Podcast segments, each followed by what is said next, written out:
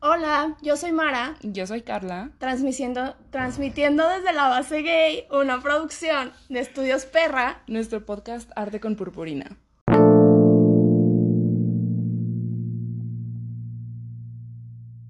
Eso.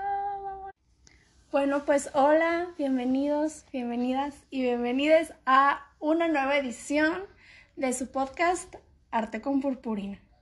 Amigos, pues estamos muy felices de tenerlos aquí una vez más. Ya el quinto episodio y ya hacía falta otro chismecito semanal. Sí, y aparte ya llevamos un mes con el podcast. La Sí. verdad, yo estoy muy sorprendida de que tan rápido pasa el tiempo.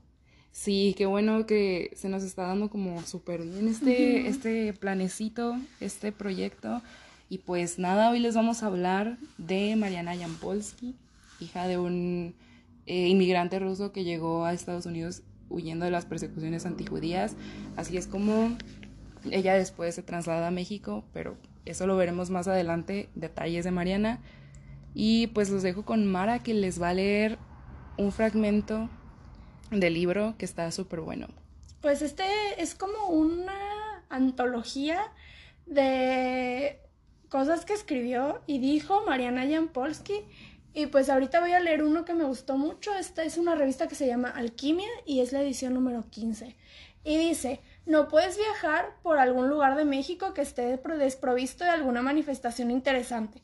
La pintura en las paredes, las casas, los juegos de niños, las escuelas, las frutas, las verduras, los árboles, el paisaje. Qué hermoso que cada día nace algo nuevo y que las tradiciones no se pierden. Aunque es obvio que la pintura puede hacer cosas que la fotografía no puede y viceversa, la base descansa en la manera de ver lo que te rodea. Para el pintor se traduce en pincelazos y color, para el fotógrafo en luz, color y momento.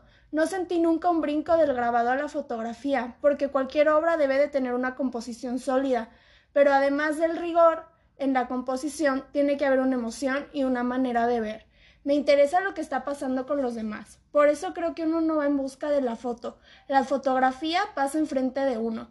Considero que cuando tomo fotografías de lo que ha hecho el hombre, estoy retratando al hombre. Las cosas también hablan. El hombre imprime su ser en lo que hace. Y cuando digo hombre, hablo por supuesto de mujeres y hombres. Este fragmento de lo que dijo Mariana está padrísimo porque siento que resume completamente todo lo que vamos a hablar ahorita. Porque por una parte habla de la apreciación, que esto es algo que vamos a hablar más al rato. Mariana Jampolsky, ¿apreciación o apropiación? Ahorita lo vamos a discutir. Y ella habla de que en todo hay belleza y en todo hay algo nuevo. Y luego nos dice que, que hay formas de ver, este, dependiendo como del medio en el que uses, ¿no? O sea, pero a la vez todo lleva una composición y yo, todo lleva un proceso creativo. Y al final nos dice que de la fotografía, que eso es muy importante de Mariana Jampolsky, la forma en la que ella ve y traduce la fotografía. Y bueno, ¿tú qué opinas? Pues esta cita se me hace súper interesante, qué bueno que la compartiste. Me habías comentado algo del libro y qué bueno que tuvimos la oportunidad de encontrarlo porque creo que es con el que estuvimos batallando, ¿verdad? De para encontrar. Pero está súper bien porque recordemos que a Mariana le tocó vivir en una época donde la fotografía no estaba muy bien valorada, que digamos, ya lo comentábamos el otro día. Eh, siento que um, por el momento pues fue todo como el revuelo de este movimiento del muralismo, ¿no? Y tenían pues a los grandes maestros y era lo que se apreciaba como tal, la pintura. Entonces el hecho de tener a alguien como que expresándose de otra manera, digamos, en cuanto a la fotografía, pues se lo puso un poquito difícil, ¿no? ¿Tú qué opinas? Sí. O sea, es que yo siento que igual partiendo de todo esto del muralismo y del nacionalismo, que eran los temas, igual Mariana tuvo maestros muy importantes, que son Lola Álvarez, como ya los, yo creo que son los pioneros de la fotografía en México, toda esa generación de fotógrafos. Y creo que es Manuel Álvarez Bravo también, ¿no? Que Sí, es el también. esposo de Lola. Y son como, estos son los pioneros y a, Lol- y a Mariana le tocó ser como la generación que aprende de ellos, pero es cuando la fotografía está tomando como un lugar en el arte. Y no solo en el arte de que, porque, ay, no, la, para mí, o a como yo siento la fotografía, creo que es hasta ahorita algo muy confuso. O sea, siento que igual se puede como intentar ver por la parte de los medios de comunicación masiva, ¿no? Porque piensa, ¿qué es una fotografía artística? Sí. ¿Qué es? ¿Qué la define? O sea, a mí se me hace algo muy loco. Pues sí, ¿eh? Y aparte es algo como muy difícil de evaluar. Igual ya me lo comentabas el otro día, es algo muy difícil de evaluar a cambio, en cambio, o sea, comparándolo con la pintura. Siento que es algo de lo que le puedes encontrar más sentido, pues es como una mala costumbre, ¿no? Que se tiene. Y creo que hasta estos tiempos pues sigue siendo un poquito confuso. No tanto como lo era antes, pero pues sí, lo sigue siendo. o sea, ahorita sí es confuso, Ajá. ¿no? Porque, o sea, ¿quién, ¿quién te dice que tiene más valor? ¿Una selfie, una foto de, lo, de tu desayuno o una fotografía artística? Que Sí. es, es un concepto que creo que aún no se termina de definir. Entonces, sí, o sea, creo que ese es como igual el contexto en el que entra Mariana a la fotografía. Y pues no sé, tiene una obra, no creo, no siento que tenga una obra, bueno, tiene una obra amplísima, tiene un chingo de fotos, Sí. pero no sé, a mi parecer tiene como fotos muy parecidas en tema, pero eso habla muchísimo de Mariana. Sí. ¿no? Como que es el sellito que se puso Mariana misma, le puso a su trabajo, porque, no sé, el otro día igual te comentaba cómo es que hay cosas que simplemente se dejan fuera de la fotografía porque no nos parecen como estéticos 100%, no sé. O sea, no es como tan bonito como para que lo quieras retratar, ajá, y pues de alguna manera inmortalizarlo, y creo que es Como algo... que sería eso. Pues mira, yo veo, no sé, siento que realmente no estamos apreciando la cultura que hay en nuestro país. Y siento que es algo que hizo Mariana. Sí. Que ya llegaremos a ese punto que ahí es donde se va a poner buena la conversación. Sí. Pero sí, o sea, ves el trabajo de fotógrafos y son lugares súper bonitos. O sea, no hay como realmente una fotografía de alguna zona digamos, pues totalmente rural, zonas totalmente marginadas a las cuales les pueda sacar este lado estético que realmente lo tiene. O sea, lo estético no nada más es lo que está súper bonito, o sea, lo estético Lo estético abarca- hay un chingo de... Hay teoría de la estética. Yo hasta eso llevo una materia de estética. Sí, o sea, es algo súper Y complejo. estoy muy segura de que no nos van a enseñar a que esto es bonito y esto no. Porque nos hacen leer filosofía. Y mira, ahí la tienen. Todo puede ser estético, yo creo. ¿Quién sabe? Sí, básicamente. O sea, Sí. entra como en este parámetro Es que de- hay como categorías estéticas, Sí. ¿no? La categoría estética de la belleza, la categoría estética de lo grotesco. Y viéndolo así, ¿en qué cae la fotografía de Mariana? De Mariana? Pues la belleza, ¿no? no sé, pues puede ser, ¿no? Porque realmente Porque eso es lo que ella hace, ¿no? Ujú. Que encuentra belleza en todo. Sí, exactamente, porque, o sea, la fotografía es súper bonita, las personas que fotografían son también muy bonitas, o sea, se me hacen personas como súper lindas, como que tienen algo, no sé, Ujú. me gusta mucho su trabajo, la verdad, y siento que ella se animó como a retratar todo eso porque vemos hasta en el arte, ¿no? Puras cosas bonitas, o sea, igual en el muralismo como que no tanto, pero de alguna manera El muralismo era propaganda. Para empezar, era 100% pura era propaganda. propaganda. Ajá, exacto. Aparte, siento que realmente lo que estaba haciendo Mariana era, pues nada más retrataba lo que le gustaba. O sea, si veía algo y le gustaba, chingue su madre. ¿Verdad que sí? Eso se me poner. hace muy icónico de ella. Porque muchas veces uno dice como, bueno, yo no soy tanto de tomar fotos o así, pero te digo que me compré una cámara hace poquito. Y digo como, ay no, ¿a qué le podría tomar foto? Pero hay personas que, o sea, igual depende mucho de la persona, ¿no? Porque hay personas que, por ejemplo, hoy estuve hablando con una amiga y me decía, es que yo no le pienso, yo nada más dibujo lo que me gusta. Y yo digo, qué perra. O sea, yo digo como, Sí. no, que tengo que dibujar y el rojo va a simbolizar esto y voy a hacer una figura curva por las curvas de la vida. O sea, entonces igual, eso nos habla como del tipo de persona que era Mariana. Sí, como que tenía. Era muy romántica, Sí. yo pienso. Sí, muy bastante. romántica. Como que siempre encontraba la, como que lo bonito, ¿no? En todo, en básicamente todo. Sí. Aparte de que tenía pues como que este toque de, ya lo comentábamos, si me gusta lo voy a poner. Y le gustaba, o sea, sin importar cómo saliera, pues ahí estaba porque a ella le gustaba. Y está súper chido esto. O sea, creo que es una de las cosas como más valiosas del trabajo de Mariana, en lo personal. ¿Tú qué opinas? Sí, yo también. O sea, siento que igual una, como una pauta que nos da como para saber quién es Mariana, es como su historia de cuando llega a la Ciudad de México. Que esta la narra María, este, la Poniatowska, que eran súper amigas, eran best friend forever, la Poniatowska de Mariana Jampolsky. y tiene un libro que no encontramos sin pagar, donen para que podamos tener Sí, dinero. por favor. Y poder darles muchísimo más contenido de calidad. que nos esforzamos un buen en encontrar pi- libros pirata para poder leer y entregarles mucha información.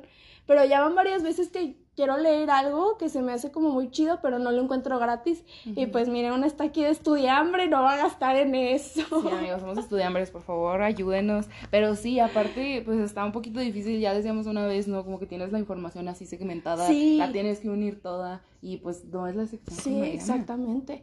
Y, y yo siento que con Mariana ha sido la que más le he tenido que escarbar para encontrar Sí. cosas chidas. Porque normalmente busco de que hay tal persona PDF, tal persona PDF, tal persona y tal PDF. Y ya voy encontrando como cosas para ir uniendo y segmentando. Pero este me costó muchísimo trabajo encontrar cosas de Mariana. Y vamos a la historia, ¿no? Se supone que Mariana vivía en Chicago. Ella nació en Chicago. Mariana es, pues, gringa, de ascendencia rusa. Y ella estaba estudiando ahí ciencias sociales, algo así. O sea, eso es algo que no terminamos de entender, Carla y yo, porque habíamos dicho que, que por, cuando llega a México tiene 19 años. Pero ya estaba estudiando, entonces decimos como, a lo mejor estaba estudiando la prepa o algo así, o sea, no entendemos muy bien qué onda, pero ella estaba estudiando algo y en la misma universidad o la prepa donde está, le dicen como, este, existe un lugar en México que es el taller de gráfica popular y hacen tal y tal cosa. Y Mariana dice, pero ¿qué? Es mi pasión. Adiós a todos, me voy a México. Y agarra sus maletas y se va a México. Obviamente, pues yo creo que sí tenía varo y así, Sí. y conocía gente en México. Porque llega y va con otra persona y esa persona le presenta a Siqueiros, que era el que estaba como organizando todo esto del taller de gráfica popular. Entonces llega y le dice como, mira, hola, soy Mariana, vengo de Estados Unidos, aquí están mis grabados, chequelos, déjeme entrar a su colectivo. Y ahí es cuando le dicen como, ah, sí. Entonces Mariana se convierte en la primera mujer en el taller de gráfica popular y aparte creo que era la más joven. Sí, era la más joven. Aparte entró como que todavía en este contexto, pues ya lo hemos visto amigos, de verdad no es exageración, es como que de verdad así como súper histórico ver este pedo de que siempre las mujeres entran en este contexto súper machista, ¿no? Pues Mariana no fue la, la no excepción. fue la excepción. Y sí, fue la primera en, en entrar a este taller de gráfica precisamente, donde vemos igual a personalidades como el grabador, Guadalupe Posada, Posada, Hidrocálido. Hidrocálido. Y de hecho es de quien empezó a escuchar. Ya les dijo Mara que em- empezó a escuchar como que todos estos rumores de los gringos también. Ella decide venirse para acá. Y aquí, cu- cuando está aquí es cuando Orozco me parece, ¿no? Es quien le dice como, no, pues métete a, a la Esmeralda, a Ah, la escuela de sí. Pintura. Mi ahí alma mater. Ay, Su sí. alma mater. Sí, y ahí es donde ella tiene de la maestra eh, a Lola Álvarez, a- Ah, sí. al esposo, ¿cómo se llama? Al Manuel Álvarez A Bravo. Manuel Álvarez fueron sus maestros y de ahí ella empezó como, de hecho mencionan que le enseñó la importancia del sujeto retratado. Entonces siento ¿Qué, que... qué es eso del sujeto Sí, retratado? Pues precisamente de la persona a quien vas a retratar. Entonces siento que es ahí donde empieza como que esta fascinación de Mariana de estar buscando a lo, lo que ella le parece, ¿no? O sea, aparte de que ella pues llegó aquí súper curiosa a México, recorrió todo México, amigos, por eso tiene Pero eso ya fue mucho después. ¿no? Sí, eso ya fue mucho después, pero empezó como que retratando a personas de comunidades súper alejadas, de comunidades muy marginadas, y realmente su trabajo, pues la verdad es que está muy bonito, ¿no? Sí. O sea, es como, como que le dio un enfoque totalmente diferente a la fotografía. Ya les digo que al menos yo como que tengo conocimiento de la fotografía hasta el punto en el que retratamos pues las cosas muy bonitas, ¿no? Cosas Ujú. súper estéticas, pero estéticas como que en este punto de arriba, no se van a lo grotesco ni nada así. No, y es que aparte, por lo menos para mí, igual investigar sobre Mariana, porque lo que hacemos es que nos turnamos, ¿no? De que una escoge a una y otra escoge a otra. Yo no sabía nada de Mariana, yo no la conocía. Fue muy difícil, o sea, porque yo no sé nada de foto, o sea, no, no te podría decir como, no, yo sí conozco a tal fotógrafo, que tal cosa, porque estoy en ceros. Entonces sí, pues sí me abrió un poquito más las puertas como en este sentido en el que a lo mejor y no todo lo que haces tiene que ser completamente pensado y justificado, ¿sabes? Entonces, eso está chido. Y a lo que iba con toda mi historia de el origen de Marina, Mariana, ¿y habrá llegado alguien? No importa, estamos en el podcast. Continuamos. no puede llegar nadie. Este, mm, es que llega Mariana y pues no sé, no sé dónde se queda. Imagino que en un departamento o algo así porque es Ciudad de México. Entonces, cuenta la leyenda que abre la ventana y ve una bugambilia y dice, wow, aquí me quiero quedar toda mi vida. Y eso se me hace súper romántico y bonito. Como que mucha atención al detalle, ¿no?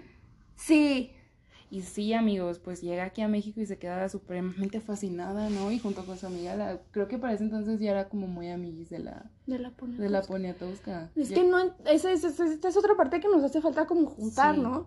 o sea, porque ¿en qué momento se hacen amigas? Yo imagino, hay muchas razones por las cuales se pudieron hacer amigas, ¿no? O sea, Poniatowska, Jan Polsky, tienen ahí como apellidos parecidos. Igual cuando hablamos de Diego Rivera estábamos hablando de que las dos estaban como en el mismo medio, ¿no? Y son de la edad. Porque en el de Diego Rivera yo leí una entrevista y fue la primera entrevista que hizo Poniatowska. Y estaba bien chiquita. Y se la hizo a Diego Rivera. Mm. Pero seguramente como estar en el medio, tener como muchas cosas parecidas y así, pues obviamente las hace que se vuelvan las amiguísimas que son. Bueno, sí, ¿eh? como que todo esto de su relación está un poquito, o sea, tienes que igual juntar la información y pues sacar básicamente tus deducciones. De hecho, yo creo que podemos haber tenido como más información de eso en el libro, porque el libro de Poniatowska se llama Mariana Jampolsky y la bugambilia. Y a mí me encantan las bugambilias, de hecho es mi planta favorita, entonces yo dije, tengo que leer ese libro, habla de las bugambilias. Exacto, entonces sí amigos, por favor donenos para compartirles este contenido exclusivo al que nosotras tampoco tenemos acceso de momento. nosotros tampoco tenemos acceso. Tan exclusivo es. Sí, tan exclusivo es amigos.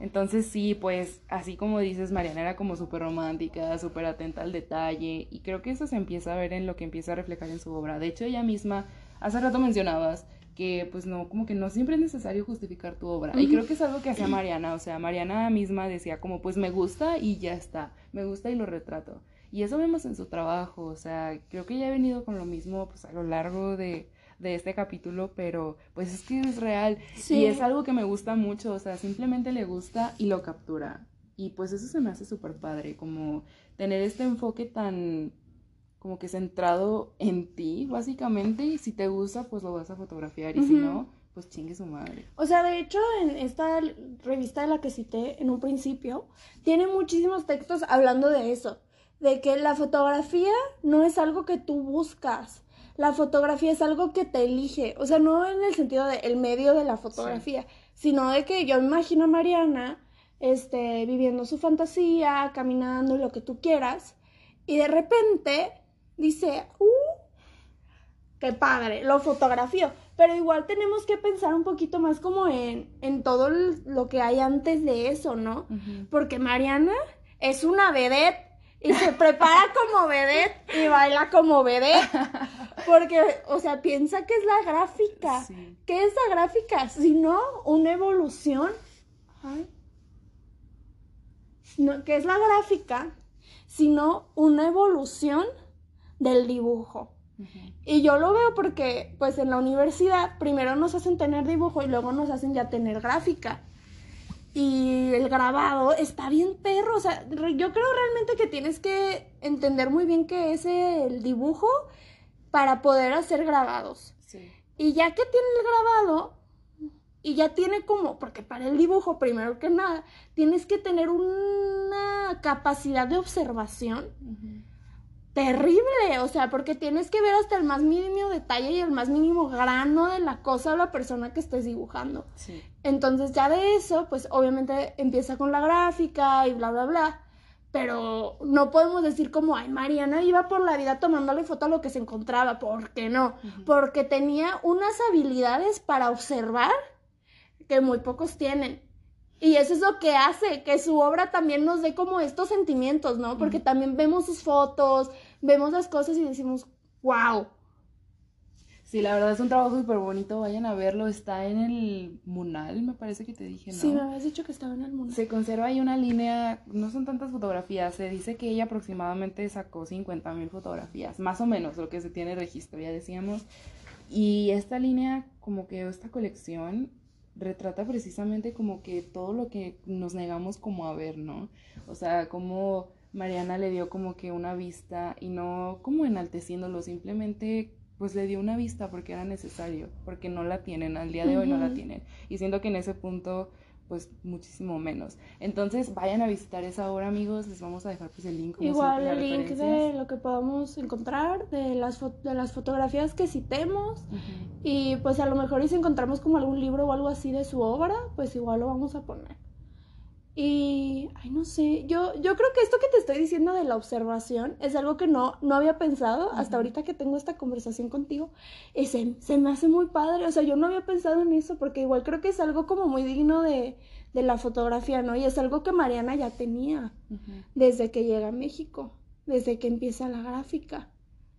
Sí, como que toda esta atención al detalle y después siento que se como que se eleva cuando empieza como con todo eso de la, fotografía. sí. Exactamente, entonces siento que eso sumado a pues sus conocimientos previos y aparte como que es muy romántica, muy atenta, entonces siento que todo fue como... ¿Y tú cómo ves esto de que, bueno, estuvimos buscando en internet, yo dije, bueno, voy a buscar grabados de ella y ver como cuáles eran sus temas antes y cuáles eran sus temas después.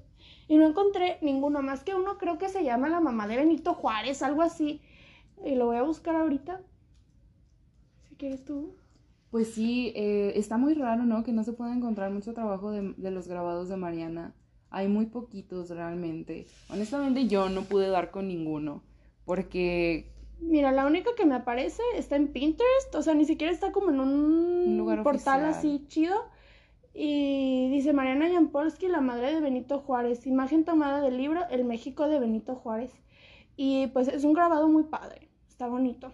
Y imagino que es la mamá de Benito Juárez, yo no la conozco, pero imagino que es esta por el título del... Igual les dejamos el link en la referencia para que vayan a ver el grabado, el grabado. Porque si en alguna página oficial no encontramos realmente nada. De hecho, en la página de Cultura del Gobierno viene un artículo pequeñito dedicado a Mariana. Yo también la vi del Limbal. Sí, ajá, exacto, pero no viene como ningún link o alguna cosa para ver su Ajá, para hacer su para ver su grabado, sino que tienes que buscar directamente del Munal y ahí sí te aparece. Ah, tú lo encontraste en el Munal. Sí. Y encontraste grabados o fotos. No, grabados no, fotografías. ¿Sabes qué siento que pueden pueden ser varias cosas de las que nos habla esto de que no hay grabados eh, disponibles para el público en general? Porque no dudo que a lo mejor en algún museo sí están sus grabados, yo no lo sé, no nos consta. Pero tú qué crees? ¿Que es como que no estaban tan chidos porque estaba chiquita?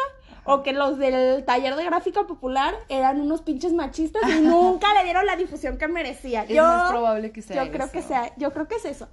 Porque, ay, no, o sea, a mí se me hace muy extraño lo del taller de gráfica popular. O sea, siento que es como algo que no entiendo tanto porque eran como muy pues igual, pura propaganda, pero en todo el sentido de la palabra.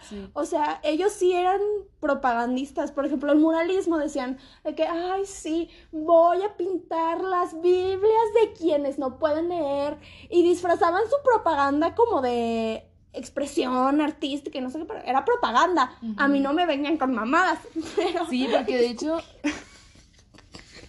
No, no, ya faltaba, ya hacía falta para que fuera una verdadera discusión. anti-COVID. Este. Ay, sí, ¿eh? No, ya, amigos, rip yo. A partir de ahora les va a hablar solo Mara. Espero que disfruten el programa. Este, no, amigos, es broma. No, estamos, no tenemos COVID, amigos, es broma. Esperemos. Esperemos. Esperemos. Al rato, siguiente podcast. siguiente podcast, nada más lo hace Mara porque ya fallecí. No. este. Mm. Ah, sí, decíamos. Decíamos como que de todo el machismo, ¿no? Ah, sí. Si realmente las obras de Mariana no eran lo suficientemente buenas para que las quisieran incluir en una colección como que más amplia o más visible, sobre todo, o si realmente nada más era como que esta bola de viejos poniéndole las trabas que, mira, yo. Yo creo que sí. Yo creo que es más eso porque simplemente, o sea, las mismas personas que consideraban a la Leonora Carrington nada más una pinche musa, o sea, realmente no una artista, sino una musa. Y siento que puede pasar lo mismo aquí. Y más cuando son como de diferentes... Eh, o sea, unos eran como la pintura y todo este pedo como que más como, como, o sea, sí, pues muy diferente a la fotografía, ¿no? Sí, o sea, yo por todo lo que leí de esta parte del grabado y así, es que era como un colectivo, así bien, que cada quien tenía como que su obra personal, pero también hacían cosas en conjunto, ¿no? Y por lo, como que los testimonios que pude leer, era como de, bueno, y ahora que vamos a, a propagandear. Entonces se ponían a discutir, ¿no? De que, ay, el antifascismo, no, él no sé qué, y se ponían a discutir y dicen como, no, y las discusiones duraban horas y horas, y podíamos discutir intelectualmente, o sea, así, ¿no?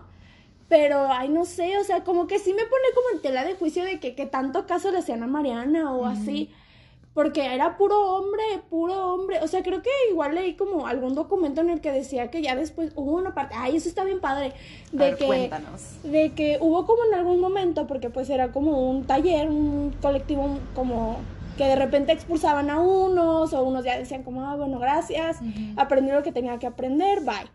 Pero hubo en algún momento en el que hubo como tres mujeres, de que la directora era una mujer, la no sé qué era una mujer y la tesora era una mujer, y que hicieron un chingo de propaganda para, pon tú, como un colectivo feminista del momento, que era como no sé qué de las mujeres.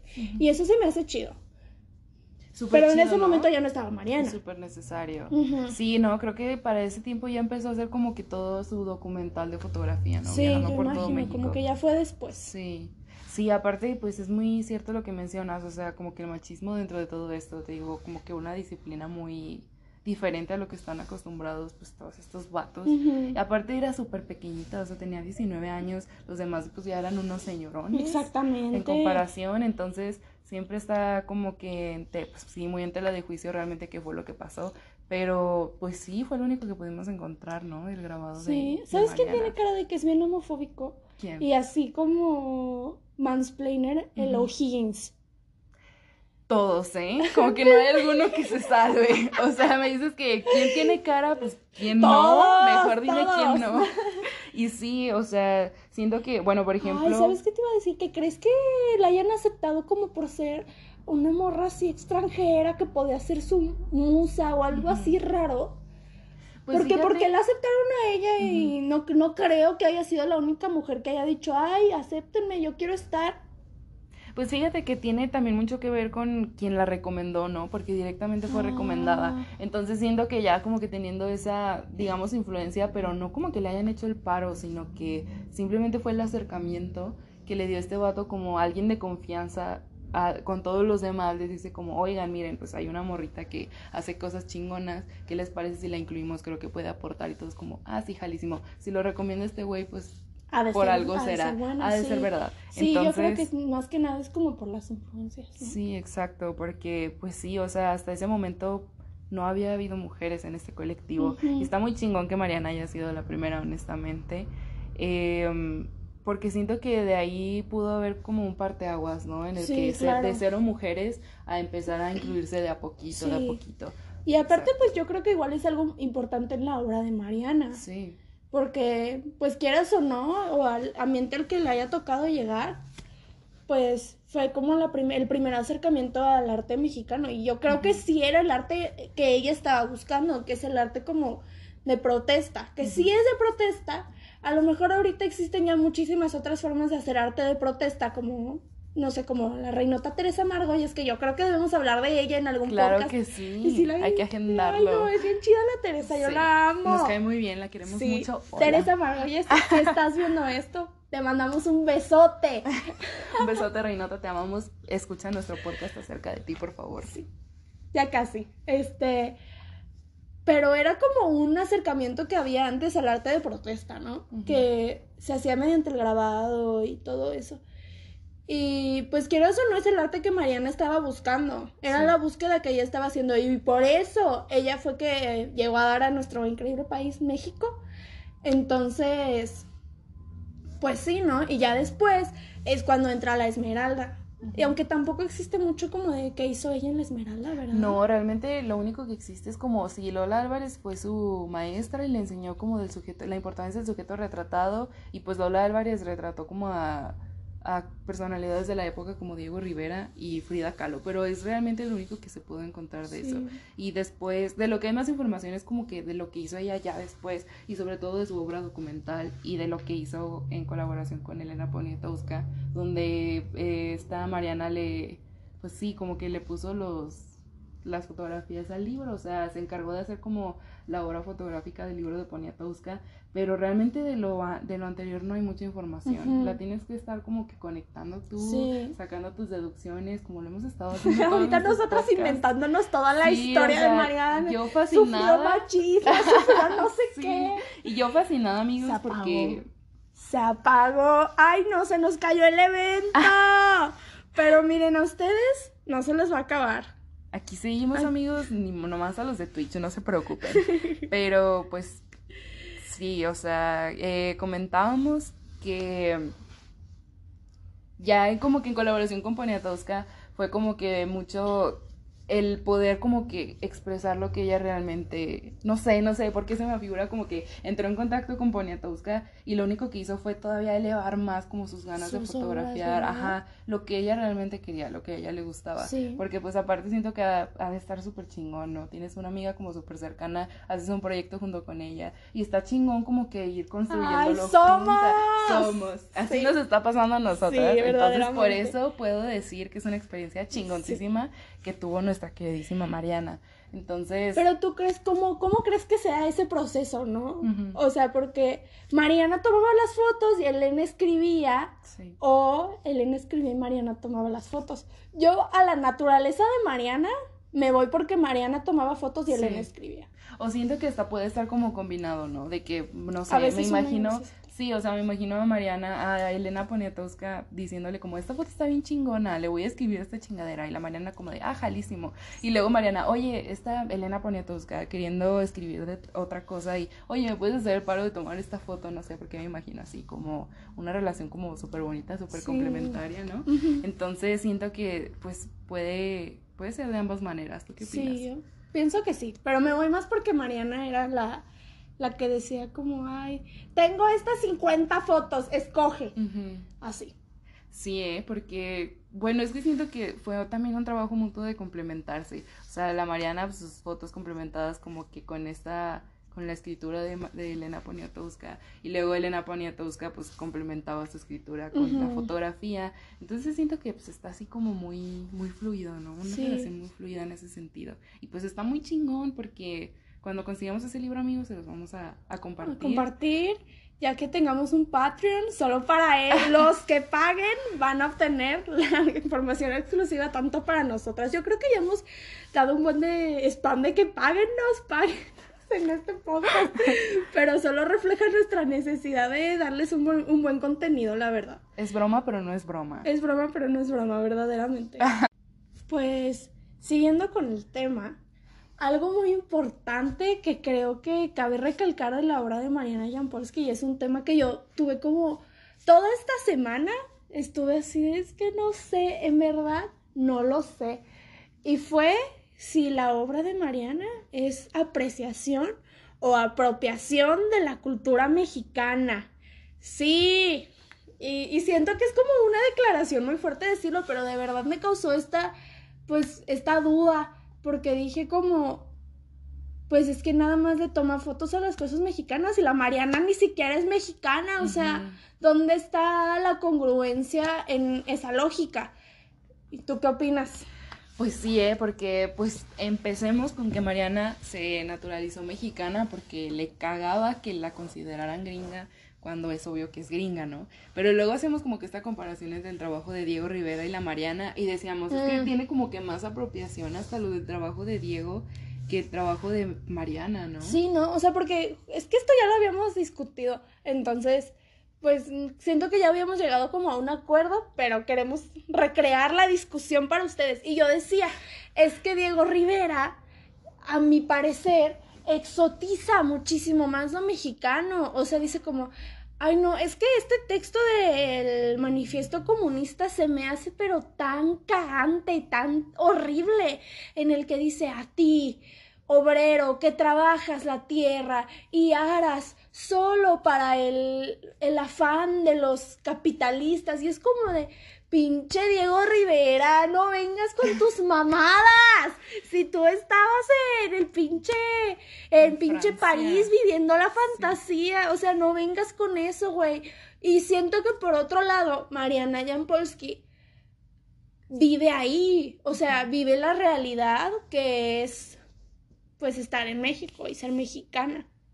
Sí, aparte, pues te digo, yo no dejo de pensar en que Diego consideraba todo esto un simple evento. No era como quiero ir a educar, quiero ir a ayudar con todo este pedo de la cultura. Él fue como, lo invitaron a un evento, pues jalo. Nada más va a ir a aprender el evento junto con otros, pues, otros vatos que, miren, ya hemos mencionado hasta el cansancio, pero pues es que ahí andaban. Siqueiros, el Orozco y y ya no. Ya son los tres muralistas. sí, tú. El otro, muralista, muralista. el pues Javier Guerrero. Ay, es humilde mi reinita. Eres humilde, mi chiquito. Dios te bendiga. Ay, sí. Pero pues sí, vemos como que esa diferencia, ¿no? De que el Diego, pues viviendo la fantasía en París, ya dijimos, un güey pues pudiente, porque pues no cualquier cabrón se va a otro país a estudiar. Estudiar es muy caro, amigos, en general. En, general. En general es muy Hasta caro. en Aguascalientes. Hasta en Aguascalientes, amigos. por eso ya me di de baja, porque no nos donan nada. Pero pues sí, este vato se va y ve las cosas desde fuera, pero le dan la oportunidad como que de entrar como que a este grupito con Siqueiros y con Orozco y es como, bájalo, un evento, bájalo. Pero nunca es como realmente, güey, esta es mi cultura, esto es lo que, o sea, ya lo mencionábamos, era más como desde afuera, realmente nunca estuvo como muy adentrado como en esto, ¿no? Mariana pues vivía aquí, veía como que mucho esa realidad. A lo mejor pues no vivía en una comunidad marginada ni nada así. y es que aparte vivió como en el contexto de Latina Modotti, o Latina Modotti fue su maestra también. No, creo que Latina fue su maestra. La verdad no sé. otra reinota la tenemos Modotti de la fotografía documental, la verdad. Que sí creo que igual fue un periodo no tan difícil como el periodo de guerra en México, pero sí fue un periodo difícil porque fue, el periodo de posguerra. O sea, siento que eso es lo que le da congruencia al final a la obra de Mariana. Por una parte que se naturalizó mexicana y por otra parte que que no se siente forzado. O sea, tú la lees y tú investigas un poquito más sobre ella y te das cuenta que su amor por México y como todo esto que habla y echa, no son mamadas y en verdad lo siente, como el pinche Diego Rivera, que él sí habla mamadas una y otra vez, sin fin. Que era meramente propaganda, ¿no? Sí. O sea, es mucho como que este pedo, al menos yo así lo veo como Diego pintando estas cosas porque, pues porque se necesitaba, básicamente él nunca estuvo como que en una posición de, ya les decía antes, de quiero educar, quiero que la gente conozca, quiero que la gente vea y se informe de esta manera. Lo que él hubiera estado chingoncísimo si se hubiera hecho como que algo genuino, ¿no? No algo como nada más un pinche compromiso que él tenía. A comparación de Mariana, que veo que pues, le gustaba y ya está. Y es que ya lo repetí un chingo. Ya lo repetí un chingo. Pero es que realmente eso es lo que veo de Mariana. O sea, a ella le gustaba y lo ponía y ya, chingue su madre. Y no sé, de Diego se siente como hasta forzado, ¿no? Como una manera de darle la madre hasta cierto punto también es forzado. O sea, Diego Rivera probablemente, o sea, pensemos como en una realidad alterna en el que el, ¿cómo se llama este? El Vasconcelos no haya dicho, vente Diego, te tengo un trabajo.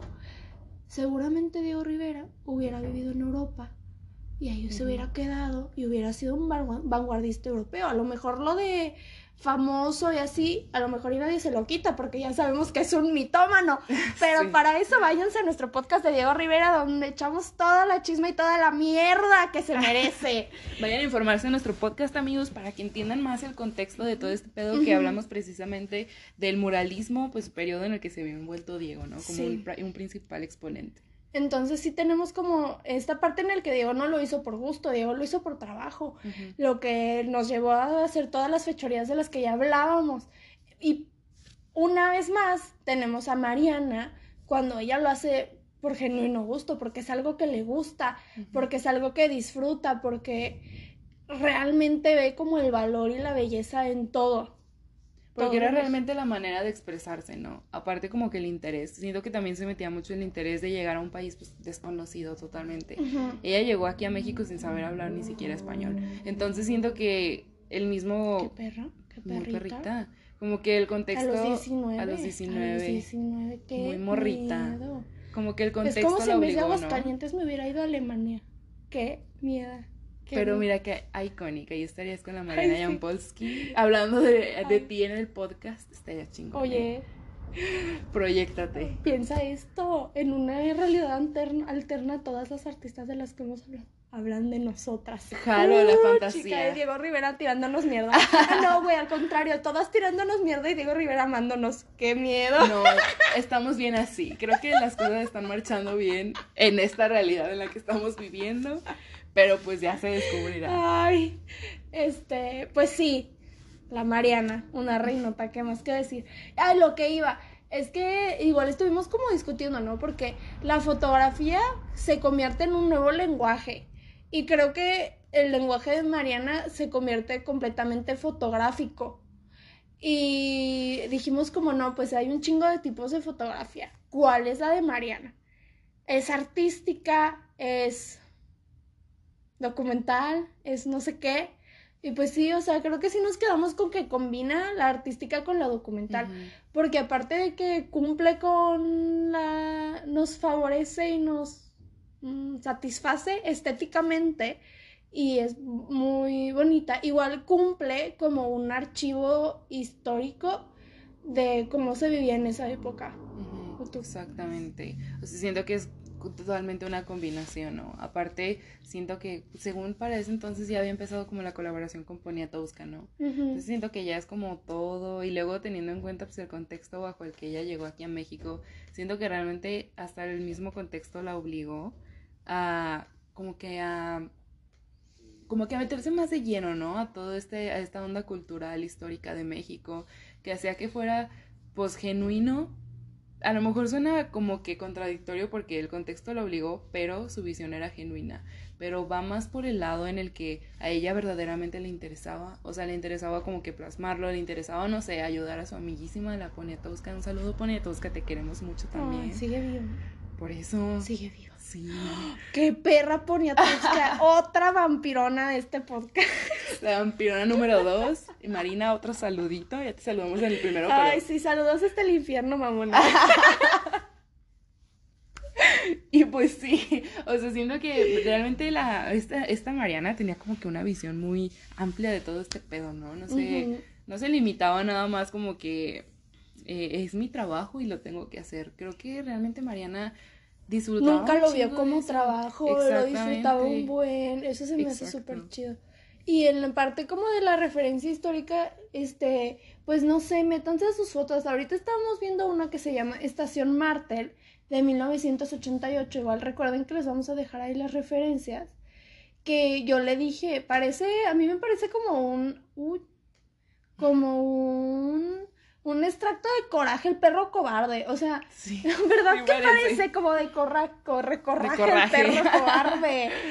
Pero está padrísimo, son como unas vías del tren y creo que es un tren como destartalado y es, dices y me- pues estación Martel ha de ser una estación del tren, pero uno yo creo que ahorita, actualmente 2021, va a cualquier lado, se puede ir al lugar más recóndito y no va a encontrar nada así. Nunca. Tienes que viajar en el tiempo. Y está muy padre. O sea, siento que eso es algo muy bonito de la obra de Mariana. Que también funge como archivo histórico. Sí, y está muy, muy padre eso porque, no sé, como que generalmente la gente no se ve muy interesada en todo esto, ¿no? Pero creo que como que la visión que le da Mariana es como, mira, se ve súper chingón ese Sí. pedo. Te hace como, ya lo dijiste, viajar al pasado y decir, mira, pues es una, lo que quedó, ¿no? De, en este caso, de esta estación. ¿Dónde crees que haya estado esta estación? No sé, se me figura un lugar muy norteño. Es que no hay montañas. En el norte hay montañas. No sé. Qué buena pregunta. No somos chicas de mundo porque no tenemos dinero. Porque no nos donan. Aparte siempre me fue mal en geografía, entonces como Ay, todo no, está- estamos igual. Pura jota que no sabe. que no saben ni abrir el pinche Google Maps, amigos. porque ya nos hemos perdido usando Google Maps como 20 veces. Ay, sí. Pero está padrísimo. No sé, la vi y me llamó la atención, pero ahorita justo mientras les hablo la estoy viendo y no sé, creo que nunca había sentido algo así por una fotografía. A ver, pero cuéntanos, ¿cómo te sientes? No ¿Qué son lo tus sé, impresiones? tengo que, tengo que este, carburarlo, pero, o sea, no sé, por una parte siento mucho como misterio, ¿no? O sea, me da como esta de, hay un fantasma ahí, me va a aparecer el perro cobarde. Y por otra parte está como esta añoranza al pasado, ¿no? O sea, de Sí. que en la vida vi eso y en la vida lo voy a poder volver a ver, más que en la foto de nuestra reinota, este, Jan Polsky. Y, ay, no sé, hasta siento feo mi estomaguito, pero vean la magia del arte. Y sí, que nos transporta mucho como que a esos lugares, precisamente, pues por primero para encontrarlo. Tendríamos que, o sea, tendría que alguien decirnos directamente cómo se encuentra ¿Cómo en tal lado. verdad? ¿Te Exactamente. imaginas que era como bien escaladora y así? Seguro Sí, me la sí, imagino. ¿verdad? Sí. Era como bien hipiosa, yo siento igual. O sea, de- en el sentido de que Sí. Se iba a todos lados y tomaba fotos. Ay, qué fantasía. Como que no tenía miedo de salir de su zona de confort. o No, sea, pues mira, si a los 19 años se mudó a México sin saber hablar español, ¿tú crees que esa reinota va a tener miedo de ir a los pueblos? ¿Qué le va a asustar? Ni pues madres. no, no, ya vivió, ya es la reinota. Sí, de hecho sí, es como una persona muy aventada, muy... Se deja, siento que se dejaba llevar mucho como por, Por el ideal, pasión, por la aparte. pasión. Y está bien chingón eso, ¿no? Sí, se verdad, conocen a sí. muchas personas así. Que sean tan apasionadas, ¿verdad? O sea, creo que nunca habíamos, de las artistas que llevamos, muchas veces, por ejemplo, las podemos catalogar, ¿no? Marina, ¿de dónde surge? Como del sufrimiento, diría yo. Como parte del sufrimiento. Sí. Tenemos a, a la Leonora y a la Remedios. Igual, ¿no? Igual, sufrimiento completamente. Sí. Y por ejemplo, a comparación de la historia de, de Marina, de Leonora y de Remedios, pues esta fotógrafa tan linda, tan preciosa, Mariana, pues no pasó por nada, así, feo. nada que se Bueno, sepa. nada que sepamos, ¿verdad? Exacto, porque la información está escasísima. Probablemente no ha de ser fácil mudarse así de un país al que no sabes nada y así. Seguramente no vivió la fantasía. No. Seguramente sí estaba como de, ay, no, extraño las hamburguesas de Unidos. Seguramente sí, pero creo que la, ma- toda su obra surge de, de la pasión, de, la, de encontrar la belleza y creo que eso es algo muy válido. Efectivamente. Y creo que también el hecho de como que demostrarnos lugares que probablemente nunca vamos a conocer, pero que se sienten tan familiares porque no sé por qué extrañamente esa fotografía se siente bien familiar. Sí, o sea, como de que, ah, sí, la estación Martel. Pero es que sabes sí. qué siento, que es por el coraje el perro cobarde. Probablemente Vimos también, tanto ¿eh? tiempo como el que coraje el perro cobarde que lo enlazamos y el- acaba, ocupa tanto nuestro corazón el perro cobarde que Pero es que también es lo chingón del arte, ¿no? De como que ver algo te puede conectar con algo que tú dices como que nada que ver, pero te hace ver las cosas tan familiares. Y no, Igual. no solo del arte, igual como de la mente. Siento yo que va más a como algo psicológico. Igual y sí, ¿eh? ¿no? Como Sí. que toda esta influencia te ayuda como a crear estos enlaces y luego lo ves como más terminado en este caso con la fotografía de Mariana Jampolsky, no sé, como que se ve un lugar súper tranquilo, súper, no, o sea, sí, ¿Tú te sentirías tranquila ahí? sí, por extraña razón, No. se ve un lugar súper Yo tendría un chingo de miedo. Yo diría, ya vámonos. que va a aparecer el tren fantasma y me va a arrollar. Qué miedo en medio de la nada. Yo sí, a mí me, me da más miedo que tranquilidad.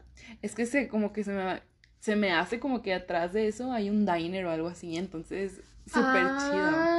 Como que vas en el tren Sí. y luego vas a ir con la señora de las quesadillas. Sí, Ay, exacto. antojo, o sea, yo ya tengo mira, ahorita nos vamos a lanzar por unas quesadillitas. Y también está esta foto que se llama Bestia, que igual es de 1988 y está en la colección del Centro Cultural Arte Contemporáneo. Y esta me gusta porque yo le decía a Carla que es como una rama, o sea, entiendo que es como una rama, pero es lo que hablábamos hace rato de la composición y de la manera y la forma de ver las cosas que tiene Mari- Mariana. Y como que toma esta rama que una lo ve a simple vista como a lo mejor y sin tomar en cuenta las texturas y esta parte lógica del cerebro que nos dice es una pinche rama y puedes ver un animal, puedes ver algún tipo de bestia. Y esto lleva, creo que esto igual tiene mucho que ver con, por ejemplo, la fotografía de Álvarez Bravo, ¿no? De los Álvarez Bravo, que ellos son surrealistas de la fotografía y que sus fotografías son como muy ensoñadas, ¿no?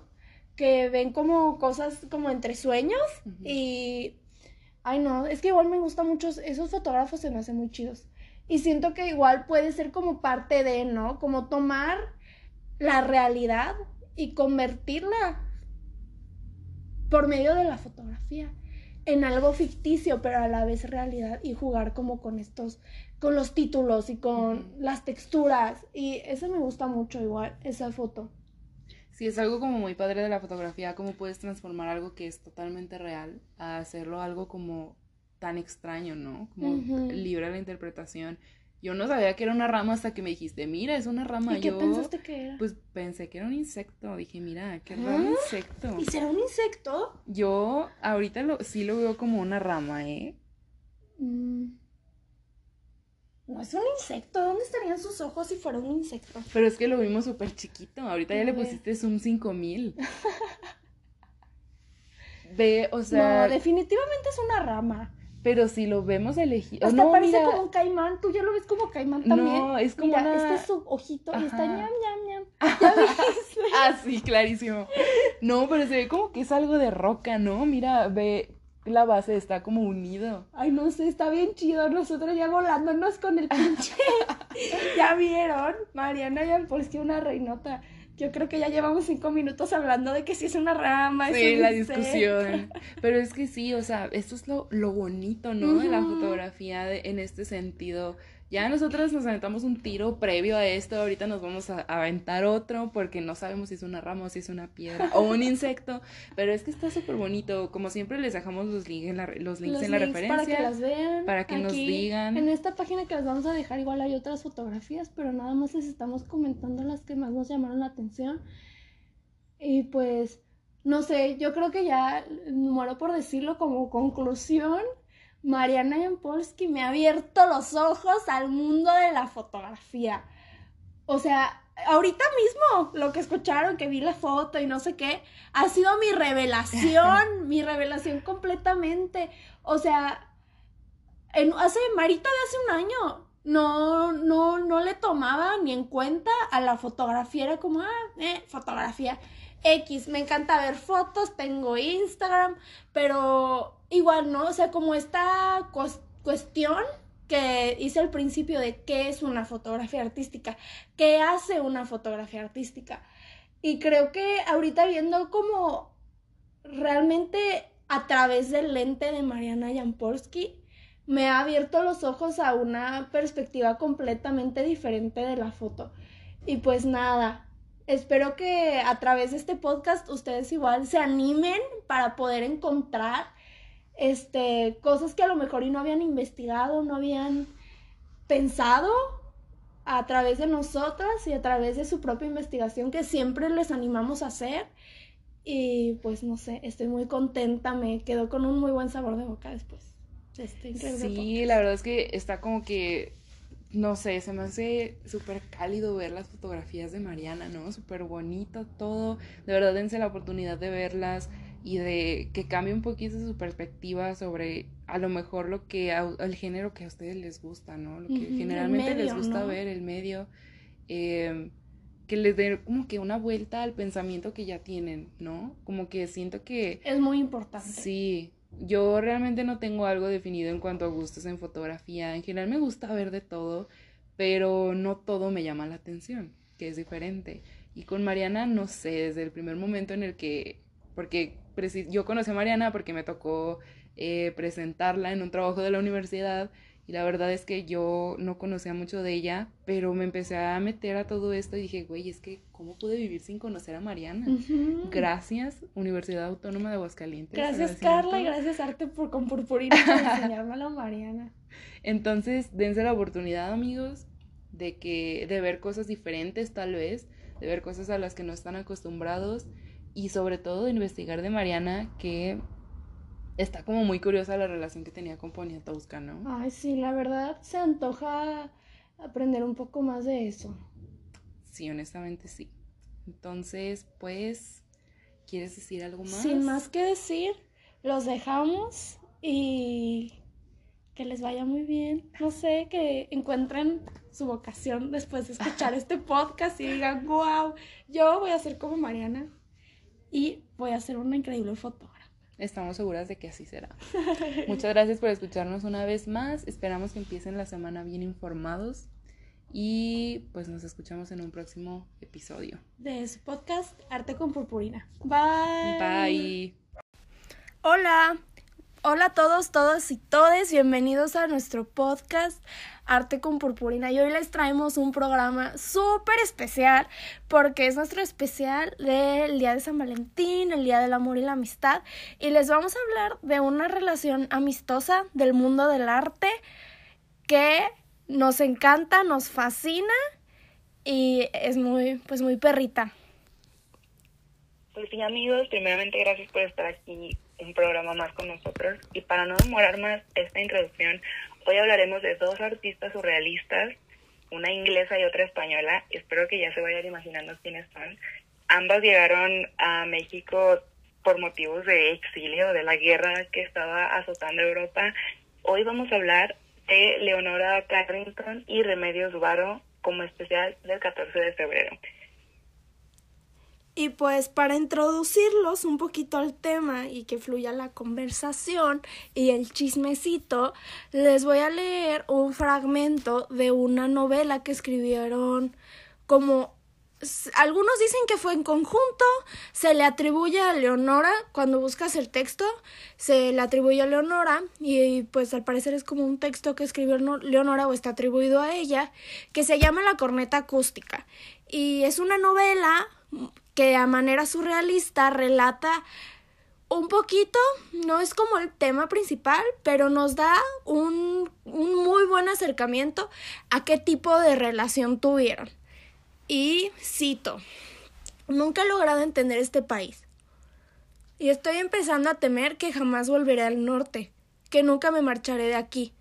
Pero no hay que perder la esperanza. Puede que ocurra un milagro. A menudo ocurren milagros. La gente considera que 50 años es mucho tiempo para visitar un país. Porque eso suponen que es más que un trozo de tiempo. Ay, no me confundí. Ay, yo leyendo en la primaria humilladísima. me sentí. el la humillada en la primaria. Porque esto representa más de media vida por lo general. Para mí, 50 años no suponen más que un trozo de tiempo atado a un lugar en el que no quiero estar en absoluto.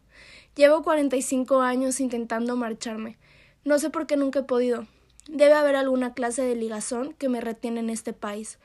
Alguna vez, mientras contemple feliz los renos, la nieve, los cerezos, los prados, o escuche el canto del zorzal, descubriré por qué he permanecido tanto tiempo aquí. ¿Cómo ves? Ahí te la dejo. Pues, pues mira, me dejó sin palabras. Pues mira, honestamente es una, como que un fragmento muy, muy fuerte, ¿no? Aparte, como que te llega de todas las maneras posibles. Siento que a veces uno no toma en cuenta todas las perspectivas y sobre todo de la persona de quien estamos hablando. Primero que nada porque pues la información está súper segmentada o no existe como que suficiente documentación de esto, pero después te encuentras, eh, pues en este caso que nos encontramos este, este librito, y entras como que a considerar todo lo que estaba pasando, ¿no? Siento que igual esto era como una manera más de conectar la relación que tenían nuestra preciosa Remedios y nuestra hermosísima Leonora Carrington. Siento que es una de las cosas, o sea, una entre el chingo de cosas que las unían, pero siento que esta es como que la más, digamos que la que más llega, ¿no? La que más, en lo personal, la que más saca de onda. ¿Tú qué opinas de esto? De, de la relación de remedios relacionada como que mediante esta cita? yo, o sea, justo quiero retomar lo que dijiste de que es como algo que las une como muy profundamente. Y creo que sí, o sea, porque aunque no hayan estado como juntas en ese momento, tienen como, como, como que es un trauma que se comparte, ¿no? Ay, y eso nos, nos habla muchísimo de su obra. Porque, ay, bueno, eso, eso lo quiero retomar como después para discutirlo un poquito mejor. Pero algunos decían que Remedios y Carrington eran almas gemelas. Y yo creo que si no eran almas gemelas, o sea, no lo sé, no sé qué perspectiva tengo acerca de las almas gemelas, pero si no eran como almas gemelas, eran como una relación que yo creo que estaba como muy destinada a estar, diría yo, una relación kármica. Porque, o sea, a mí me sorprende muchísimo que una era inglesa y la otra española. O sea, nacieron en lugares completamente diferentes, que a su vez eran muy parecidos, porque los, las dos nacieron como Leonora Carrington casi casi en la realeza inglesa y Remedios pues sí vivió como ay pues no sé como un ambiente pues no tan chido diría yo como muy quiero decir católico pero sé que esa no es la palabra y pues, ajá, o sea, como de lugares tan distintos, las dos se unieron. O sea, primero, las dos se tuvieron que casar con un pinche gato asqueroso para llegar a París, que es donde se conocen con los surrealistas, a las que solo dejan entrar porque ya sabemos que ningún movimiento se salva y todos son bien machistas. Entonces no, como que no querían tanto aceptar a las mujeres, pero al final terminaron aceptando a pues a ellas dos. Y tenían también como esta idea de que las aceptaban por ser musas y que por no sé qué, pero más que nada por sus relaciones sexoafectivas que tenían en ese momento. Y ya después de ahí, la vida las vuelve a separar y les dice como no, pues se tienen que ir a la guerra, o sea, ellas nunca planean como juntarse o verse de nuevo que yo pues que yo sepa. Y aún así las dos terminan en México. Y yo creo que son buenas amigas hasta que mueren, las dos, porque las dos también mueren en México. Claro, y se ve que como que la obra de ambas va creciendo a la par y por eso es, eh, por eso mismo es que es tan difícil diferenciarlas, pero eso más adelante, amigos la relación como que estuvo súper marcada no solamente por el arte y el surrealismo, sino hasta por el exilio, que siento que es lo que lo que más resalta de todo esto. Ya comentabas que pues ellas se conocieron en París cuando entraron a este círculo surrealista, que para empezar entraron, suena muy mal y suena muy feo, pero entraron por la influencia de la relación que tenían en aquel entonces, porque sí, ya lo comentó Mara, nada más las veían como musas, no las veían como como que como un elemento fuerte dentro del movimiento. Para ellos, pues ellas dos eran nada más musas y pues bueno, adelante porque eres eh, la pareja de Miami, entonces bienvenida.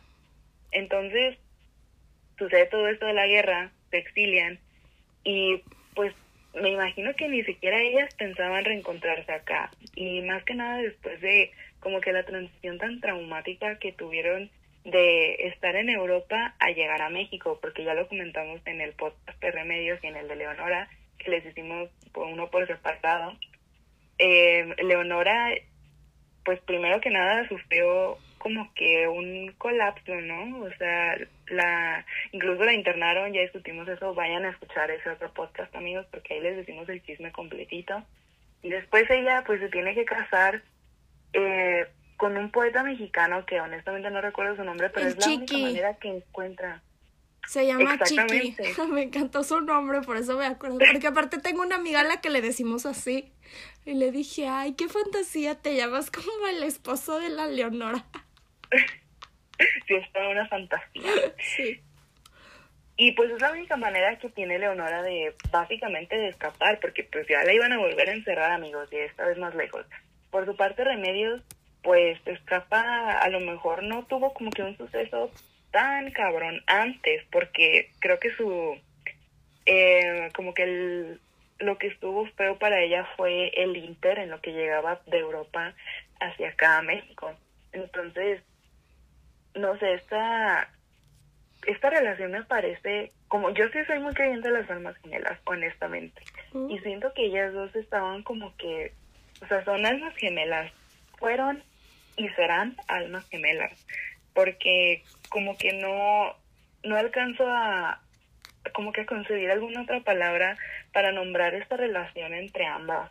Que empezó a florecer más cuando llegó aquí a México y a pesar de que pues no eran mexicanas, el México pues las vio, las vio crecer como artistas y aquí mismo murieron, entonces siento que eso era parte del destino, parte de ser alm- almas gemelas, no sé, me encanta esta relación honestamente. Ay, igual a mí. Se me hacen muy icónicas y muy bonitas, las quiero mucho. Pero algo que yo no sabía, que, ay, no sé, creo que igual nos debemos ir como en cronológico, o tú cómo ves.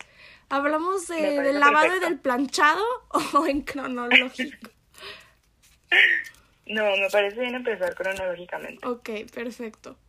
Pues no sé, o sea, yo, o sea, creo que ya lo he mencionado, pero veo demasiada similitud en sus vidas, de que las dos crecieron como en estas, en este tipo de familias. No, creo que a ninguna de las dos como que sus familias dijeron como, uhu, sí, estudia arte. Creo que más a Remedios que a Leonora, porque su papá como que sí, sí la alentaba un poquito, como a la cultura y así. Y en el caso de Leonora creo que sí la mandaron a la chingada y se tuvo que ir a otro lado para estudiar. Pero, ¿cómo? O sea, no sé, me sorprende mucho como esas similitudes que tuvieron en su vida que a la vez como que se vuelven explicatorias de por qué su trabajo es tan parecido. Porque, pues sí, ¿no? O sea, yo hasta estuve como un poquito viendo análisis de obras y así. Y de repente como que al, al, al, obviamente no las, como que las estás viendo cuando lees los análisis, pero pues te las imaginas o ya las conoces. Y de repente me pasaba que yo decía, ¿y esta quién la, quién la hizo? ¿Leonora o Remedios? Como que nada más no me acordaba. Sí, es que como que, por ejemplo, en el caso de los remedios, que yo sepa, sí estuvo muy apoyada por su familia, más que nada por su papá. Leonora, pues desafortunadamente no, y esto lo vemos a lo largo de, como que su- de su desarrollo como artista, e incluso ella misma decía que pues estaba ocupada revelándose de su familia, porque nunca contó como con ese apoyo como tal. Entonces, la obra es tan parecida, pero creo que hay elementos como que en los que les tienes que prestar muchísima atención para saber diferenciarlos y creo que todo creo que el elemento como que base para diferenciarla una de la otra es que mientras Leonora hacía una obra más biográfica, se pintaba a sí misma y como que con simbolismos de rebeldía, que era lo que anhelaba. Por otro lado, Remedios pintaba la influencia que tuvo pues la carrera que tenía su padre y aparte como que todo esto de las ciencias exactas, ¿no? Lo comentábamos en el podcast de Remedios, como que toda la física, la química, la alquimia, e incluso su papá era ingeniero, honestamente no sé eh, específicamente, En sistemas. pero No, no es cierto, no ¿Era creo. ingeniero? No, No. no creo, estoy inventando. Dije, qué cagado que fueran sistemas. era programador. Eh, Y pues sí, se ve la influencia de como que muchos engranes y muchas cositas así súper detalladas en la obra de Remedios, pero de ahí en más, amigos, si no ponen mucha atención como que a estos detalles, honestamente es muy difícil de diferenciar la obra de Leonora de la de Remedios. Y esto también está súper chingón, ¿no? O sea, es que es lo que yo les digo, amigos, eran- estaban tan destinadas, eran almas gemelas que hasta en su trabajo, en su obra, podemos ver esto reflejado. Sí, o sea, ahorita que lo dices, no sé, no, no, no sé cómo se llama este texto, pero según yo es de Platón. Y habla como de que los seres humanos Y de ahí surge como todo este mito de la media naranja, ¿no? Y dice como los seres humanos éramos como personas, pero con dos cabezas, cuatro brazos, cuatro piernas. Y no sé qué pasó. Y nos separaron. Y por eso existe como igual este mito como de la media naranja. Pero igual parecería que son la misma persona, ¿no crees? Hasta cierto punto. Sí, honestamente sí. O sea, como cada una tiene su distinción, obviamente, pero sí parecen ser la misma persona. O sea, tienen hasta como que la misma historia, ¿no? De, de venir escapando de un conflicto, un conflicto bélico, pues, súper cabrón y violento que honestamente no puede hacer nada más que escapar de él y fue lo que ellas hicieron. Y luego cómo ambas florecen en un país que no es el suyo. Y luego ya comentábamos la cita que, que nos leíste al inicio, como que no querían estar aquí, pero honestamente no les quedaba de otra. O sea, no tenían barreras físicas, pero las tenían barreras mentales o psicológicas, lo cual era pues todavía más pesado, ¿no? Y siento que uno tiene como que, yo personalmente tuve la concepción de que sí, eh, amaron a México y les gustó mucho estar en México y por eso decidieron a lo mejor no venir aquí, porque pues vinieron escapando, pero sí quedarse aquí el resto de sus vidas, o sea, hasta la muerte. Yo siento que nos y ahora que muchísimo esa historia. como, no, como que no le quedaba de otra, honestamente. Sí. O sea, de hecho, este, como es que está padrísima como el eso es algo como que yo no me había puesto a pensar o yo no lo había como juntado pero si te das cuenta ellas están aquí en, en el mismo contexto en el que está como el muralismo y el arte nacionalista y todo ese pedo. O sea, hasta eso siento que luego como que no salimos de ese contexto en el podcast. Y por una parte está muy chido porque como que abarcamos un buen y siglo XX en México no solo es el Diego Rivera y es otras artistas muy chidas también. Y no sé si recuerdas cuando hablamos del muralismo y así, pero el muralismo se, se, caracteriza por rechazar al arte de caballete, por ser burgués. Y con arte de caballete se refiere a, a, lienzos, a papel, o sea, todo eso, ¿no? Ellos decían, nosotros pintamos en pared porque no somos de caballete, somos de pared. Entonces, cuando, a cuando, hablan de eso, se refieren al arte de Leonora y de Remedios. Y yo dije como, ¡Oh! Se tiraron mierda. Se jalaron las pelucas la una a la otra y no nos habíamos dado cuenta hasta ahora. Y eso, eso digo como, ¡Oh! ¿cómo, ¿cómo no lo habíamos conectado? Y se me hace muy chido. Y ahora que lo mencionas, tienes mucha razón. Sí. Y ya les tiraban mierda por eso. Y de hecho, algo que igual se me hizo muy chido como en contexto histórico, es que ya después, no, no sé bien como en qué contexto, les empezaron a dar muchísima difusión. De que el IMBA, la, el Conaculta, todo eso, empezaron a darles mucha, mucha difusión de que, no sé, a lo mejor y para decir México ha sido país de extranjeros desde hace mucho. Yo, yo no sé cuáles hayan sido las motivaciones detrás de eso. Pero hubo como que no eran tan conocidas como para el público general como lo son ahora, que yo creo que pues sí son como un icono de México en el surrealismo. Entonces, pues no sé, por alguna cosa u otra les quisieron dar mucha difusión. Y no sé si de eso surge o ya son personas que estaban como en, en el pues en el ambiente artístico y pues sabían, pero la generación de la ruptura, que es una generación que llega y dice, como siempre pasa en el arte, el muralismo decía, no, rechacemos el arte de caballete, porque bla, bla, bla, llegan a la generación de la ruptura y rechazan al muralismo mexicano abiertamente. Y pues aquí nos ponen como ejemplo la obra de José Luis Cuevas, Vicente Rojo y Gilberto Aceves Navarro, que ya, que yo creo que son el parteaguas en la historia del arte mexicano de donde comienza el arte moderno, diría yo. No. No sé, a lo mejor hay como la mitad. Porque sí, arte moderno sí es el muralismo. pero es arte como de la revolución. Ay, no sé, eso qué importa. Aquí estamos para echar chisme, no para hacer una línea del tiempo.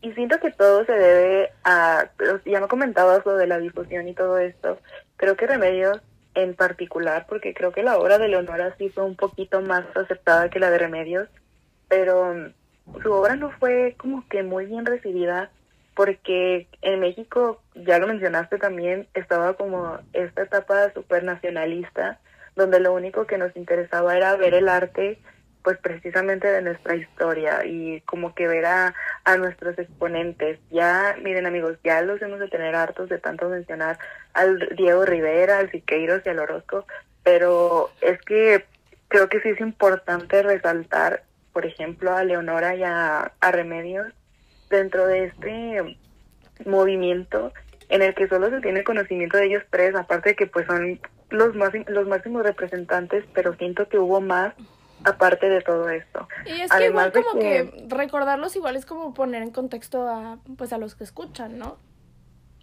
Sí, claro, y es importante que también entremos todos en contexto como para entender esto. Y yo sigo con la misma postura porque sí, o sea, querían como que nosotros, arte de caballete, arte burgués, no, nosotros, mira, aquí encimita de mi pared pero recordemos que esto empezó como un evento, amigos, no como... O sea, yo lo sigo viendo así. Honestamente, yo sigo viendo el muralismo como un evento. En cambio, pues no sé, Leonora y Remedios pintaban honestamente lo que les salía de, o sea, lo que se les antojaba pintar, lo plasmaban. Donde se les antojaba, lo hacían. Y creo que eso es muy de destacarse, porque no está siendo visto como un proyecto, como una obligación. Y más que nada eso, dejen ustedes de que sea un proyecto. Estaba como que hecho para verse como una obligación en la que ya lo mencionábamos igual en el podcast de Diego Rivera, como que tenían esa obligación de educar a las personas, ¿no?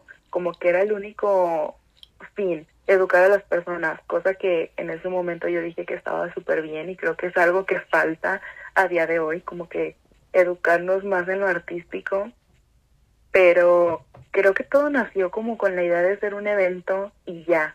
O sea, realmente no fue como, güey, me interesa educar a la gente, lo voy a hacer. Y creo que eso es lo que como que para mí desacredita totalmente esta premisa de nosotros contra el arte burgués. Nosotros pintamos sobre esto, es como, pues felicidades, cabrón, pero lo estás haciendo más obligado que la chingada. Y aparte estamos hablando de corrientes totalmente distintas, ¿no? ¿Tú qué opinas? Sí, o sea, creo que, por ejemplo, lo que mencionas como más que nada de esta libertad que tenían. A lo mejor y no tanta, porque recordemos que las dos pues sí fueron académicas. Ellas estudiaron arte. Y aparte estaban con los surrealistas. Entonces siento que sí tenía como maneras un poco tradicionalistas de hacer las cosas. Pintaban en papel, pintaban en lienzos, que pues es lo que se hace ahorita. Y pues igual aunque creo que lo que hace como que su obra muy moderna y conceptual es este los temas que abordaban completamente. Pero yo creo que, por ejemplo, comparándola con Jan Polsky, este, Leonora y Remedios son pues muy piensan más como antes de tomar fotos. Porque sabemos que Jan Polsky, si no saben, vayan a escuchar el podcast, eh, pues era, ella sí era de que, ay, qué bonito, fotrona. Sí, totalmente. Y creo que igual es algo que debemos de valorar completamente en la obra de Remedios y de Leonora. Porque también, aparte de hablarnos como de, pues de magia, alquimia, ocultismo, porque eran, pues, de desde como yo siento que eso se me hace súper padre de que cómo retoman estas historias antiquísimas y les dan un toque personal un toque íntimo que siempre que, que fue lo que hicieron.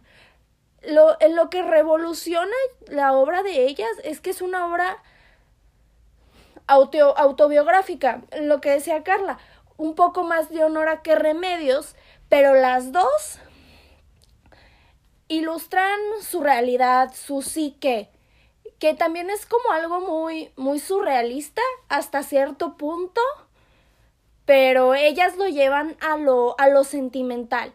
Y les voy a poner unos ejemplos de, pues, de obras. Y hay, un, hay dos obras que yo creo que describen la aceptación que tuvieron a, a México, porque querramos o no, ya sabemos que a lo mejor y las dos no se, se querían ir muy en lo, muy adentro y muy en el fondo, pero pues obviamente es nuestro país, está bien bonito. Entonces, pues sí. Y la primera es El mundo mágico de los mayas, de Leonora Carrington. Leonora Carrington hace, este es como, ah, mira, escucha. Hay justo otra cosa que quería mencionar es que habías dicho que la obra de Leonora tuvo como un poquito más de difusión porque y yo creo que fue por igual por sus conexiones, ¿eh? Porque debemos recordar que pues que su esposo era pues este como cónsul o algo muy extraño, pero era como pues burocrático aquí en México, entonces a lo mejor y por eso tuvo un poquito más de difusión la obra de Leonora en esos tiempos que la de Remedios.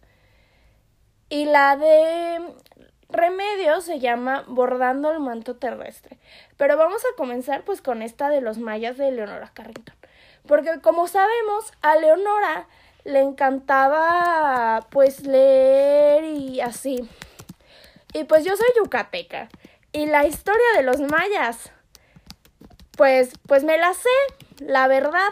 Y los mayas tienen, de hecho son los mayas de Oaxaca, no son los mayas de, pues de Yucatán, de donde soy yo, los que escriben el Popol Vuh, que es el texto sagradísimo de pues de los mayas. O bueno, creo que es como uno que, que aún se conserva y nos introduce a su cosmogonía y a todo eso. Y pues en este texto se habla como de dos gemelos. Ay, que si me sé sus nombres, creo que es Junapú e Ishbalanque. Y, ay, no les voy a contar todo el Popol pero el chiste es que me gustan esos gemelos porque se convierten en monos y son bien traviesos. Pero Leonora Pontu que lee todo eso, lo descubre y hasta eso se va a vivir a Yucatán un tiempo y vive con, con los indígenas y todo eso, pues que yo creo que en ese momento sí se conservaba a lo mejor un poquito más que ahora la cultura y la tradición y le enseñan pues los remedios, los rituales y ay, a mí eso se me hace muy fantástico, la verdad.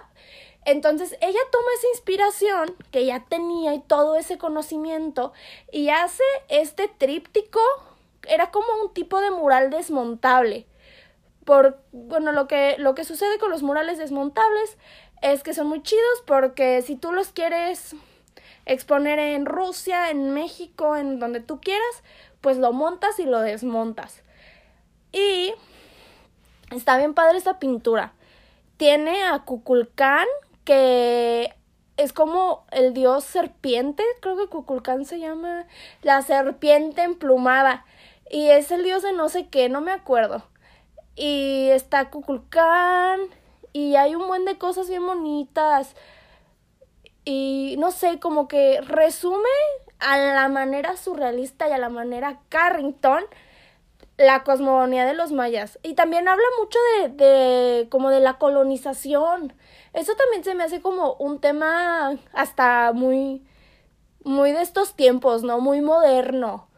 Decir como este tenían todo esto tan genial, increíble, Cuculcán y todo esto, pero también tenían esta parte en que los colonizaron y pues también creo que es una obra que nos puede poner a reflexionar. Y la de Bordando el manto terrestre es parte de un de un tríptico, si no estoy si no estoy equivocada. Son tres obras y esta creo que es la primera o la central y esta es de Remedios Varo. En esta obra y creo que se me fue el gallo, perdón, en esta obra, este, pues podemos ver como a una señora, algo que igual caracteriza un buen Remedios Varo, son como estos hilitos de, de, de aura, diría yo, que siempre ponen sus obras y se me hacen muy padres. Y también, esta es completamente autobiográfica, porque está como, son dos hombres, que yo sepa, como dos figuras masculinas, con túnicas, leyendo una Biblia. Bueno, digo yo que es una Biblia, la verdad no sé qué es. Y como que en el centro están ellos y alrededor hay como muchos niños, niñas, y están como trabajando en algo. Pero del lado izquierdo podemos ver una en la parte como, pues izquierda, que está como, como indecisa, viendo, está como viendo, está como un poco más alerta. Y esto nos habla de que pues ella era remedios, porque ella creció pues en esta pues sociedad en la que pues no se le permitía hacer muchas cosas y bla bla bla. Y y pues ella nunca estuvo conforme. Y en, y como que abajo está como diría yo que es como el planeta, se ve como circular y una parte muy importante es que hay barcos. Entonces siento que esta parte como del planeta es su viaje. Entonces, como que en esta obra, básicamente Remedios nos resume toda su vida.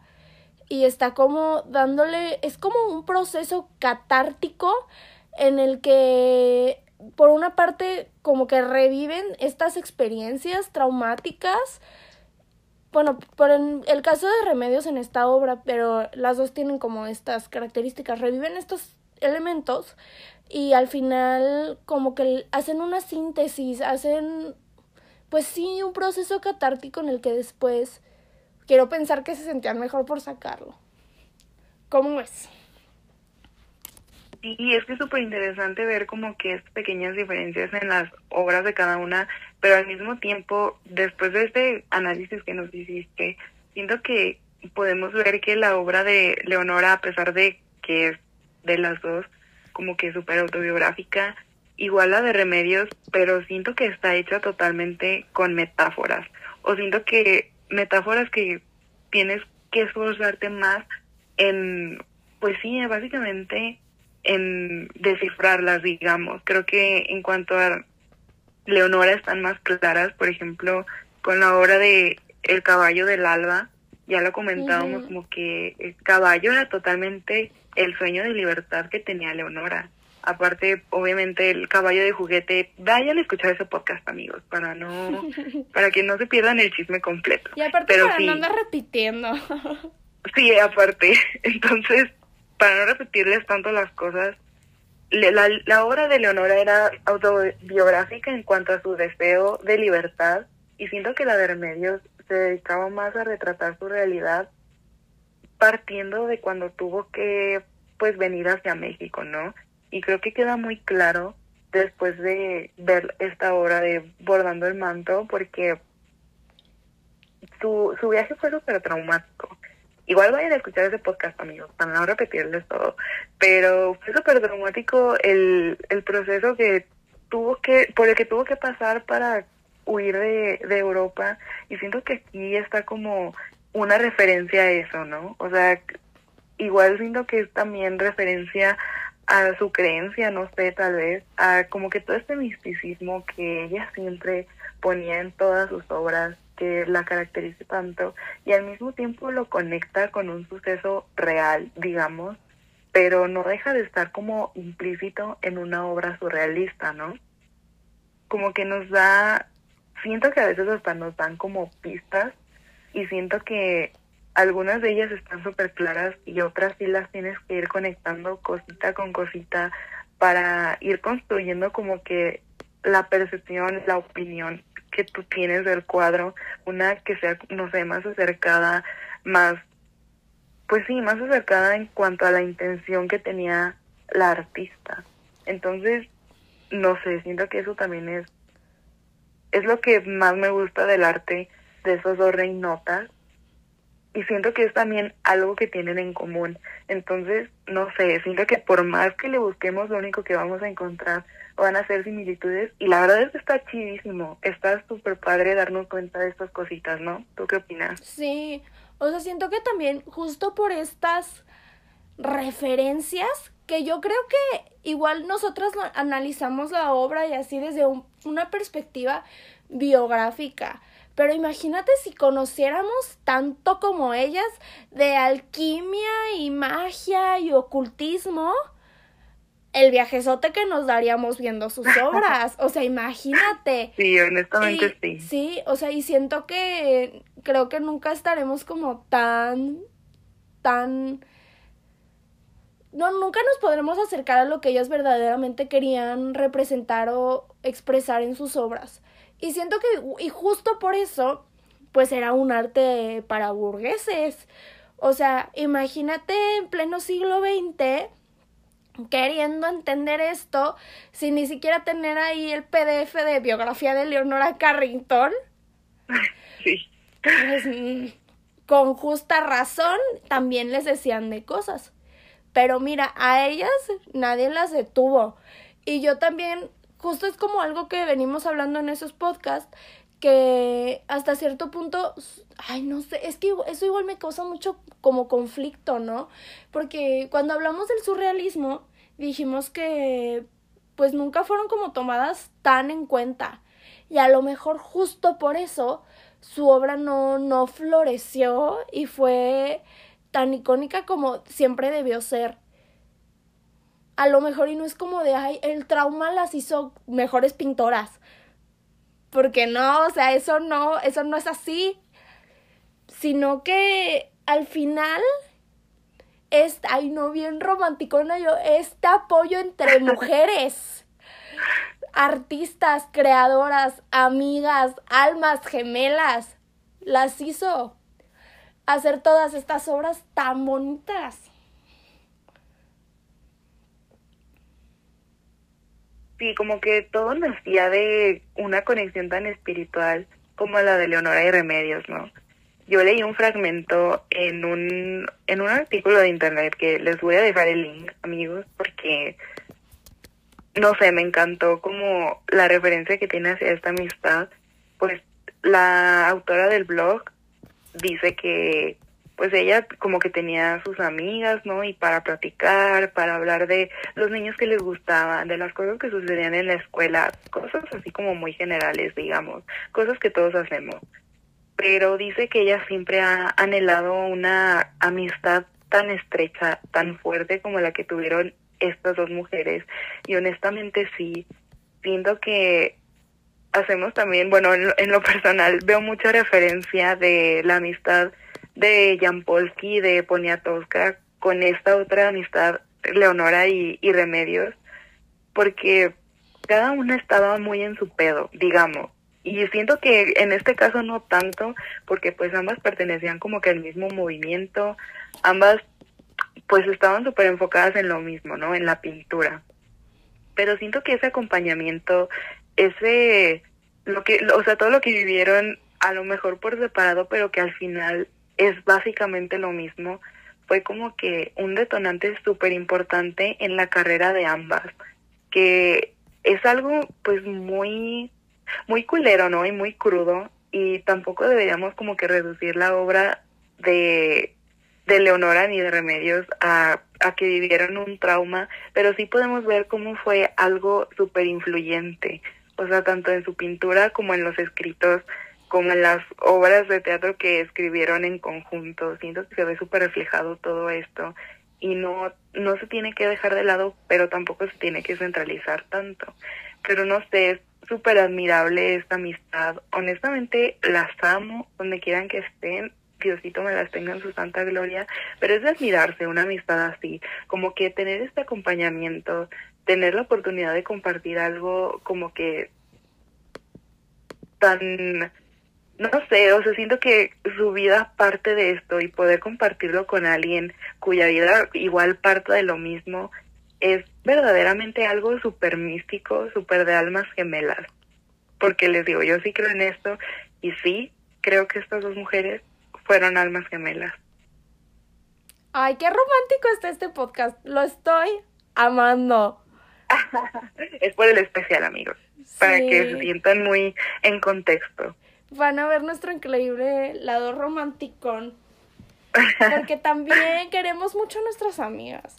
O sea, yo creo que igual por eso, de, bueno, yo, yo fui la de la idea, porque yo sabía que era una relación muy icónica. Y la verdad, cuando yo lo leí dije, novias, pero pues no, vemos que no. Hasta donde sabemos eran heterosexuales las dos. Pero, pero que, o sea, igual las amigas las queremos mucho y hay que disfrutarlas. Y pues llegan a México y hacen un buen de, pues, de obras conjuntas. A mí me gusta un buen eso, ¿no? Como esta capacidad que tenían de, ay, no sé, justo como acompañarse en sus procesos a lo mejor y hasta de duelo y poder juntarse a, hacer cosas chidas.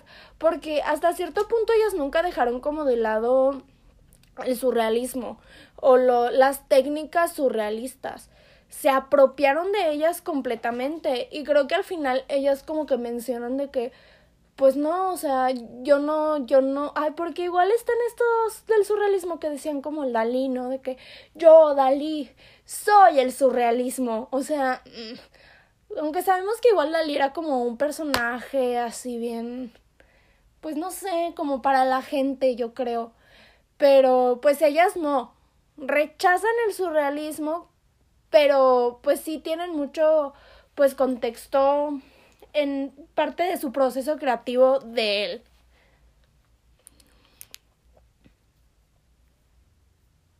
Sí, aparte siento que por ejemplo, en el caso de Dalí e incluso de Breton, ya también habíamos hablado, como que querían hacer el surrealismo muy centralizado en ellos mismos, ¿no? Eh, pero en el caso de, por ejemplo, de quienes estamos hablando hoy, Leonora, Leonora y Remedios, siento que simplemente sabían, o sea, hasta, sabían el lugar en el que estaban, sabían que eran parte del movimiento, y a pesar de que pues los, los mismos integrantes de este movimiento quisieron como que desacreditarlas totalmente o incluso sacarlas del lugar en el sentido de que pues ellas eran como tal artistas en este movimiento, eran representantes, exponentes y los demás no hacían nada más que verlas como musas, como si hubieran llegado al movimiento para inspirar a los demás. Y honestamente que hayan como que luchado contra esa percepción que les asignaron, o sea, que ellas llegaron obviamente con otro propósito a este movimiento, pero que se les haya asignado como que hasta una función, la como que nada más están inspirando a los demás, servir de musa para los demás. Siento que el hecho de que ellas hayan ido en contra de esto, porque recordemos que igual ambas iban como que súper en contra de los como que lo, los cánones que estaban impuestos para las mujeres cosa que también tenían como en contra en el sentido de que pues era como otro punto para criticar, para desacreditar pues el trabajo y hasta ellas mismas como personas.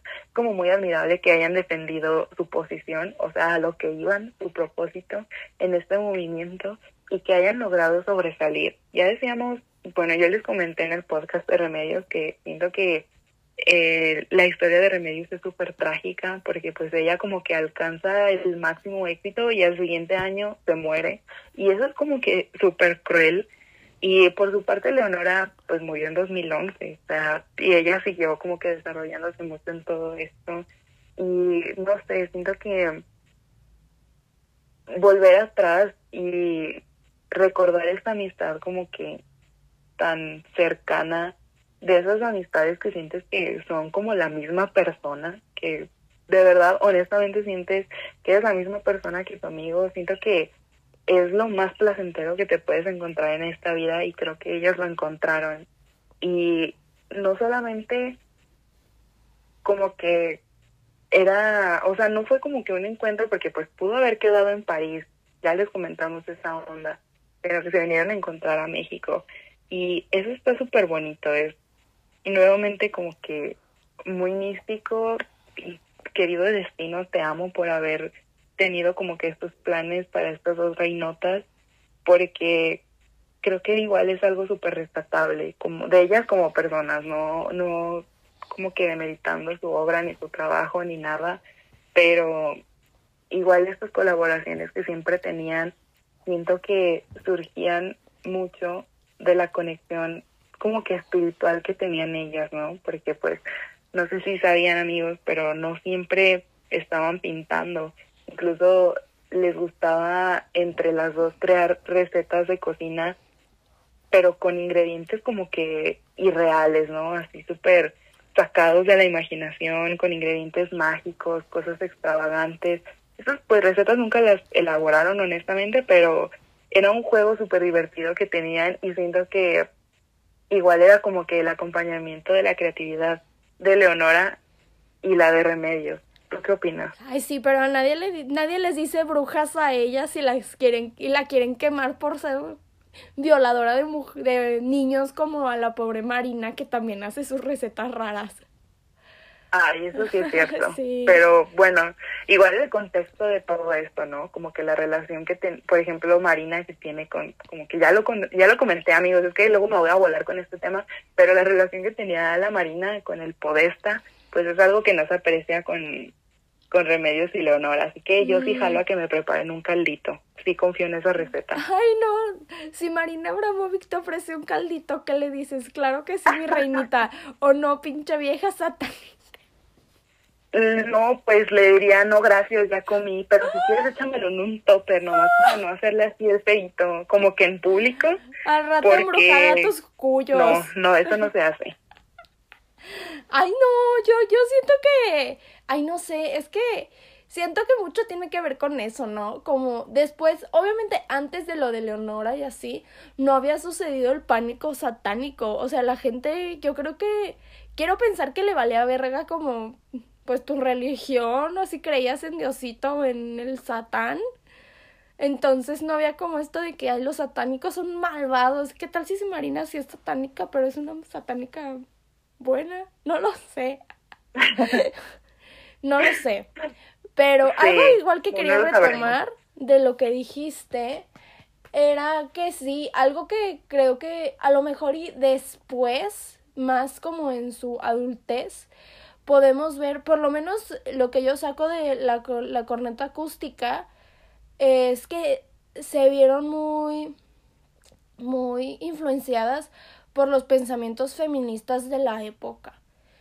Y más o menos les voy a dar como un, un como introducción a esta novela que se trata de una viejilla que se llama Marianne Leatherby y ella pues nada, pues es una viejita y vive con sus hijos y no sé qué.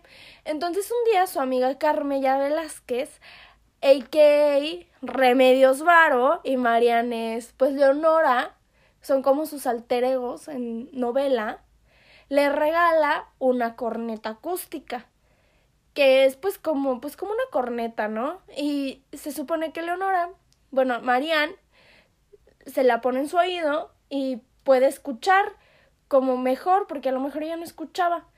Entonces, este, se la pone y escucha que sus hijos hablan mierda de ella. Y ya como que, imagino que lo hablan o ha de haber algún drama o no sé, pero termina llegando como a un asilo de ancianas. Y era pura mujer, pura señora, pura doña. Que, y pues nada, o sea, como básicamente como que narran las aventuras. Les digo que yo apenas ayer encontré la novela, entonces, porque es de esos libros que hemos ya hemos comentado en otros podcasts que a mí ni siquiera me apareció para como para comprarlo. Hasta que leí en uno como de los textos que luego encuentro que son como resúmenes de los de los textos completos que estaba como una parte citada en inglés y dije mm, y si lo busco en inglés y fue cuando ya me apareció como para descargar gratis y todo. Pero pues obviamente no me dio tiempo de leerlo para el podcast. Yo creo que próximamente si les interesa puedo hacer pues un pequeño podcast o algún video explicándolo para que haya más información sobre este texto. Pero según este texto, ellas este, en este libro sitúan la caída del, del patriarcado en el siglo XXI, que algo es algo que se me hace muy icónico, porque creo, hasta donde yo entiendo, la Mariana y la Carmella tiran el patriarcado en el siglo XXI. Y, ay, no sé, o sea, siento que este, esta novela no solamente toca como esos temas, sino que fue escrita ya cuando las dos pues eran unas señoras, unas viejitas.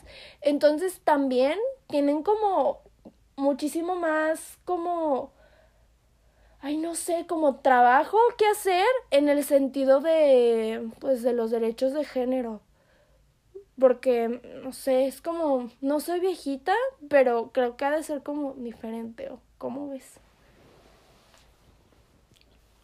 Pues sí, ¿no? Y más partiendo del enfoque como que súper machista en el que inicialmente se desarrollaron, que siento que igual y es como que la partida de todo este pensamiento, que a nosotros como que nos fascinó mucho esta relación, porque una vez que salimos comentamos eso, ¿te acuerdas? Como que este sueño de derrotar al patriarcado y darle en su madre y como que darle otro enfoque a todo lo que está pasando actualmente.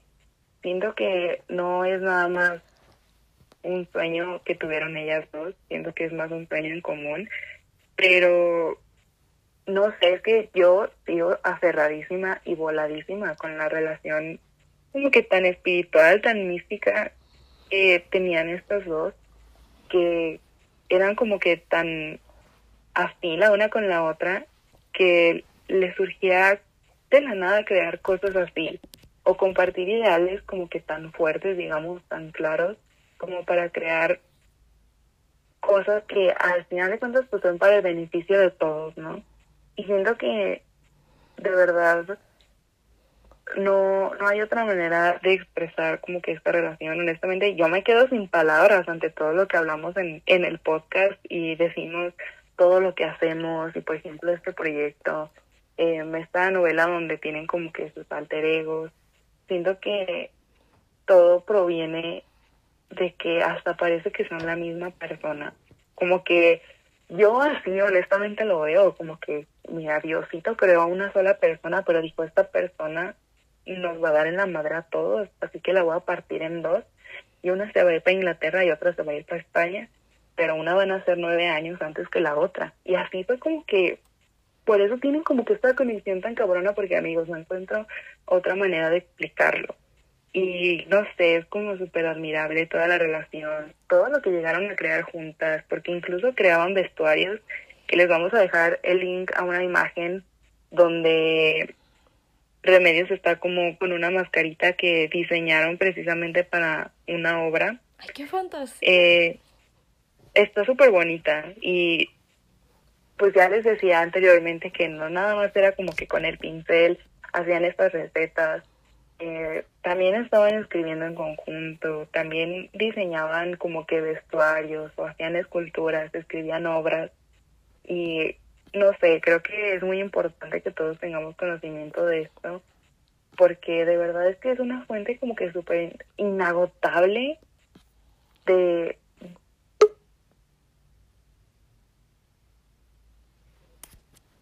¿Mm? Pues sí, chicos y chiques, pues no olvidemos que pues que ellas sí trabajaron un buen en conjunto. O sea, creo que esto ya lo he mencionado antes, pero como que literalmente unieron fuerzas para apoyarse la una a la otra y, y no solo pintaron, que es como pues todo lo que conocemos básicamente, sino que también ay no, hacían un buen de cosas. Ellas verdaderamente eran pues como pues artistas, vivían para el arte. O sea, a mí algo que siempre me apantalló mucho de, por ejemplo, de Leonora Carrington, yo la conocí por un por bueno, cuando ya como que me adentré más a ella, fue por un documental que vi en YouTube. Está en pues en los show notes de el podcast de Leonora. Lo recomiendo muchísimo que pues igual como que citan mucho los textos de Leonora y yo dije, wow, qué fantasía. Yo no sabía que podías ser artista visual, o sea, pintar y así, y también escribir. Y pues es algo que vemos en la obra de las dos que no se quedaban como solo en una cosa y estancadísimas de que yo soy pintora, yo soy pintora, sino que hacían todo este tipo de cosas, que las recetas, que puestas en escena, que hay, quién sabe qué tanta cosa más hicieron seguro de todo. Y pues se me hace algo como igual muy rescatable, que reconozcamos como todas estas otras cosas que llegaron a ser y pues también valorarlas por lo que son porque pues la mayoría son pues cosas muy chidas. A mí estas de las recetas, la verdad, y ni modo, me recuerdan mucho a la obra de Yoko Ono. A lo mejor y me van a llover retazos por decir esto, porque sé que mucha gente como que odia a Yoko Ono. ¿Tú qué opinas de Yoko Ono? Pues no sé, mira, su obra se me hace muy rara, pero como tal odiarla, pues no, pero tampoco la amo ni la admiro, o sea, hay algunas de sus obras que están muy cool, pero como tal seguirla y conocerla así a profundidad, honestamente no. No, yo tampoco la conozco tanto, pero sé que tuvo unas, unas obras que son como, ay, es que les tengo que dar mucho contexto, pero hubo como un movimiento más moderno contemporáneo que era el Fluxus. Y de este movimiento este como que tomó mucha ah no este movimiento creó un tipo de arte que es como arte textual. Y ya texto y palabras. Y entonces Yoko no es algo que pues como que retomó en su obra. Y tiene muchas obras que son como algún tipo como de poesía, de instrucciones, algo así. Y es básicamente lo que hicieron ellas. Y cuántos años antes ya existía y nadie les decía que eso no era arte. Pero, pues vemos. Deberíamos hablar de Yoko Ono, se me hace muy controversial. A lo mejor y si nos agarramos a, a golpes en ese. Mala, tus tepichos raros aquí no, por favor. Oye, como que tardé en entender qué me habías dicho. No, mira, no me eches la culpa, aquí respetamos. Está no bien. No te preocupes. Me conoce. Sí, bien, esperen este podcast de Yocono y también esperen nuestros madrazos en audio. Eh, pero sí, no es como muy controversial, como que a comparación de las artistas que hemos tratado, que pues apenas va empezando este proyecto, obviamente no van tantos, pero a comparación de quienes hemos hablado, pues yo no es como muy controversial y más que nada siento que viene todo de la relación que tenía pues con John Lennon, ¿no? ¿Tú qué opinas? Ay, sí, allá vamos a hacer aquí la sección de Yoko Ono, pero siento que sí, de hecho el otro día estaba escuchando otro podcast que no lo voy a mencionar porque ese es muy conocido y seguramente ya lo conocen si están escuchando este. Aparte, ay sí, no vamos a dar publicidad gratis. Ay, sí. este, que muchos artistas, pues quieras o no, que igual a lo mejor es un tema que debemos tomar como en las fechorías de alguno, porque la mayoría son hombres. Y aquí hablamos de las fechorías de todos los artistas.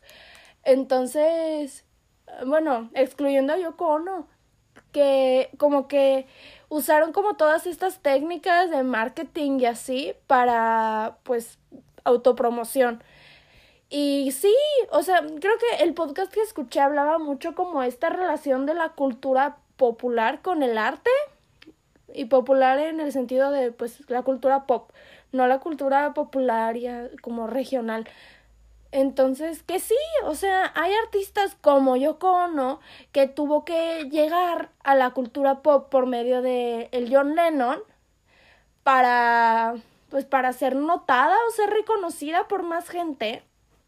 Entonces sí, creo que sí. Sí tiene mucho que ver, pero será algo que analizaremos a profundidad más tarde. Ahorita tienen nuestra como punto de vista desde lo más superficial posible que yo quiero pensar. Y pues está chido ver cómo cambiaremos de opinión o tal vez no. Y pues sí, o sea, creo eh, lo que quería rescatar como de esto es que Ay, no sé. Ay, es que eso igual se me hace súper interesante. Cómo el concepto de arte ha cambiado a través del tiempo. Y cómo ellas hacían ese tipo de cosas y la gente no les decía nada. Y llegan otras artistas como a casi básicamente hacer lo mismo y les dicen de cosas. Y aparte, pues yo ya les había comentado como que en algún programa anterior que sentía que el sentido bonito del arte era como que colectivo, pero a lo mejor no al momento de la creación, porque pues nosotros tenemos la oportunidad obviamente como que de tener un contacto tan cercano con algún artista y poder colaborar con él o con ella, pero siento que como que este es el, el ejemplo claro en el que no solo hablamos de colaboración a modo de hacer algo juntos, o sea, algo, digamos, una pintura o a lo mejor un collage o algo así que, que, ocupe, que ocupe una intervención como, no sé, como física de ambas. Siento que también está mucho la intervención eh, pues intelectual, ¿no? En, en las obras, las puestas en escena, en las novelas que llegaron a escribir. Y está muy cool eso, porque siento que nada más nos da una oportunidad más amplia de entrar como que a lo mismo de que el arte es muy colectivo, de que así como nosotros nos podemos estar haciendo ahorita nuestras opiniones, de estar dándole un sentido a la obra, a lo mejor ellas lo hicieron obviamente en el proceso creativo y así es como tenemos resultados finales pues tan satisfactorios, o sea, tan pues tan representativos, ¿no? De ellas mismas. Por ejemplo, estas esculturas que hicieron, las novelas que escribieron, siento que todo tiene ahí el, mero sentido, el mero significado de lo que es el arte, como en el sentido de que es muy, muy colaborativo. ¿Tú qué opinas? Ay, no sé, es que yo antes no pensaba eso. O sea, como que no, pues el arte no es tan colaborativo. Pero como que siento que igual escucharte vez tras vez decirlo y obviamente pues dando un buen de ejemplos que yo digo como no, pues sí, yo creo que sí. O sea, no sé, me has, me has hecho cambiar de opinión en esta relación de intercambio mutuo de opiniones. Y, ay, no sé, es que sí, o sea, porque tanto, tanto ellas construyeron una visión de lo que hicieron, como los historiadores que leímos y ahora nosotras generando una opinión acerca de todo esto que seguramente tiene muchísimos más elementos detrás y pues está es muy colectivo, está muy chido.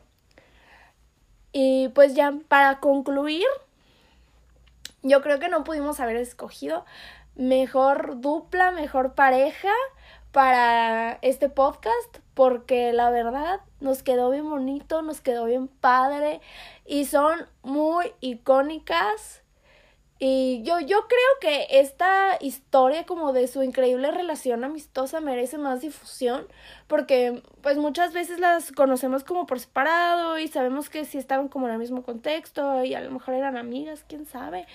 Pero cuando nos damos cuenta como de esto, ay no sé, a mí se me hace súper bonito. O sea, sí digo como wow, qué fantasía y qué envidiable poder tener una amistad así con alguien. Y pues ya, muchas gracias. Espero que, hay que se la pasen muy bien, que se la pasen o con sus amigas o con sus seres amados. Y amigos, esperamos que tengan un grandioso día con sus amistades, con su amorcito. Ustedes solitos también, amigos, recuerden que el amor propio también es importante. Eh, muchas gracias por habernos escuchado una vez más, por escuchar este programa una vez más y pues esténse al tanto porque ya vimos que vamos a agregar a Yoko Ono a este análisis, a este chismecito que hacemos semanalmente. Y muchas gracias, les dejamos todas las referencias abajito. Les dejamos nuestro Instagram, yo estoy como arroba Kelso y Mara está como Ay, arroba Marita Suavecita. Y nosotras somos en conjunto el podcast, el Instagram del podcast que subimos un buen de contenido, hacemos quizzes para ver qué tal aprendieron, este, ay, no sé, a mí me encanta, yo casi siempre hago las historias y la verdad es que leo todo lo que ponen y me pongo a ver y digo, ah, sí escuchó nuestro podcast y ay, siento bien bonito. y como una mención nada más que queremos hacer es que la semana pasada o esta semana no, la semana pasada, porque ya sería lunes cuando ustedes estén escuchando esto. Se murió una artista que se llama Teresa Burga, que fue la precursora del el arte como digital en Perú. Y es muy perra, hizo como muchas instalaciones súper padres y pues se le, se le aprecia mucho su obra porque tampoco conozco como mucho de ella, pero tuvo gran aportación al arte latinoamericano y pues que le vaya bien, donde quiera que esté. Que Dios la tenga en su santa gloria. Pues bueno, ya los dejamos. Síganos en todos lados y síganos escuchando. Aquí en su podcast Arte con Purpurina.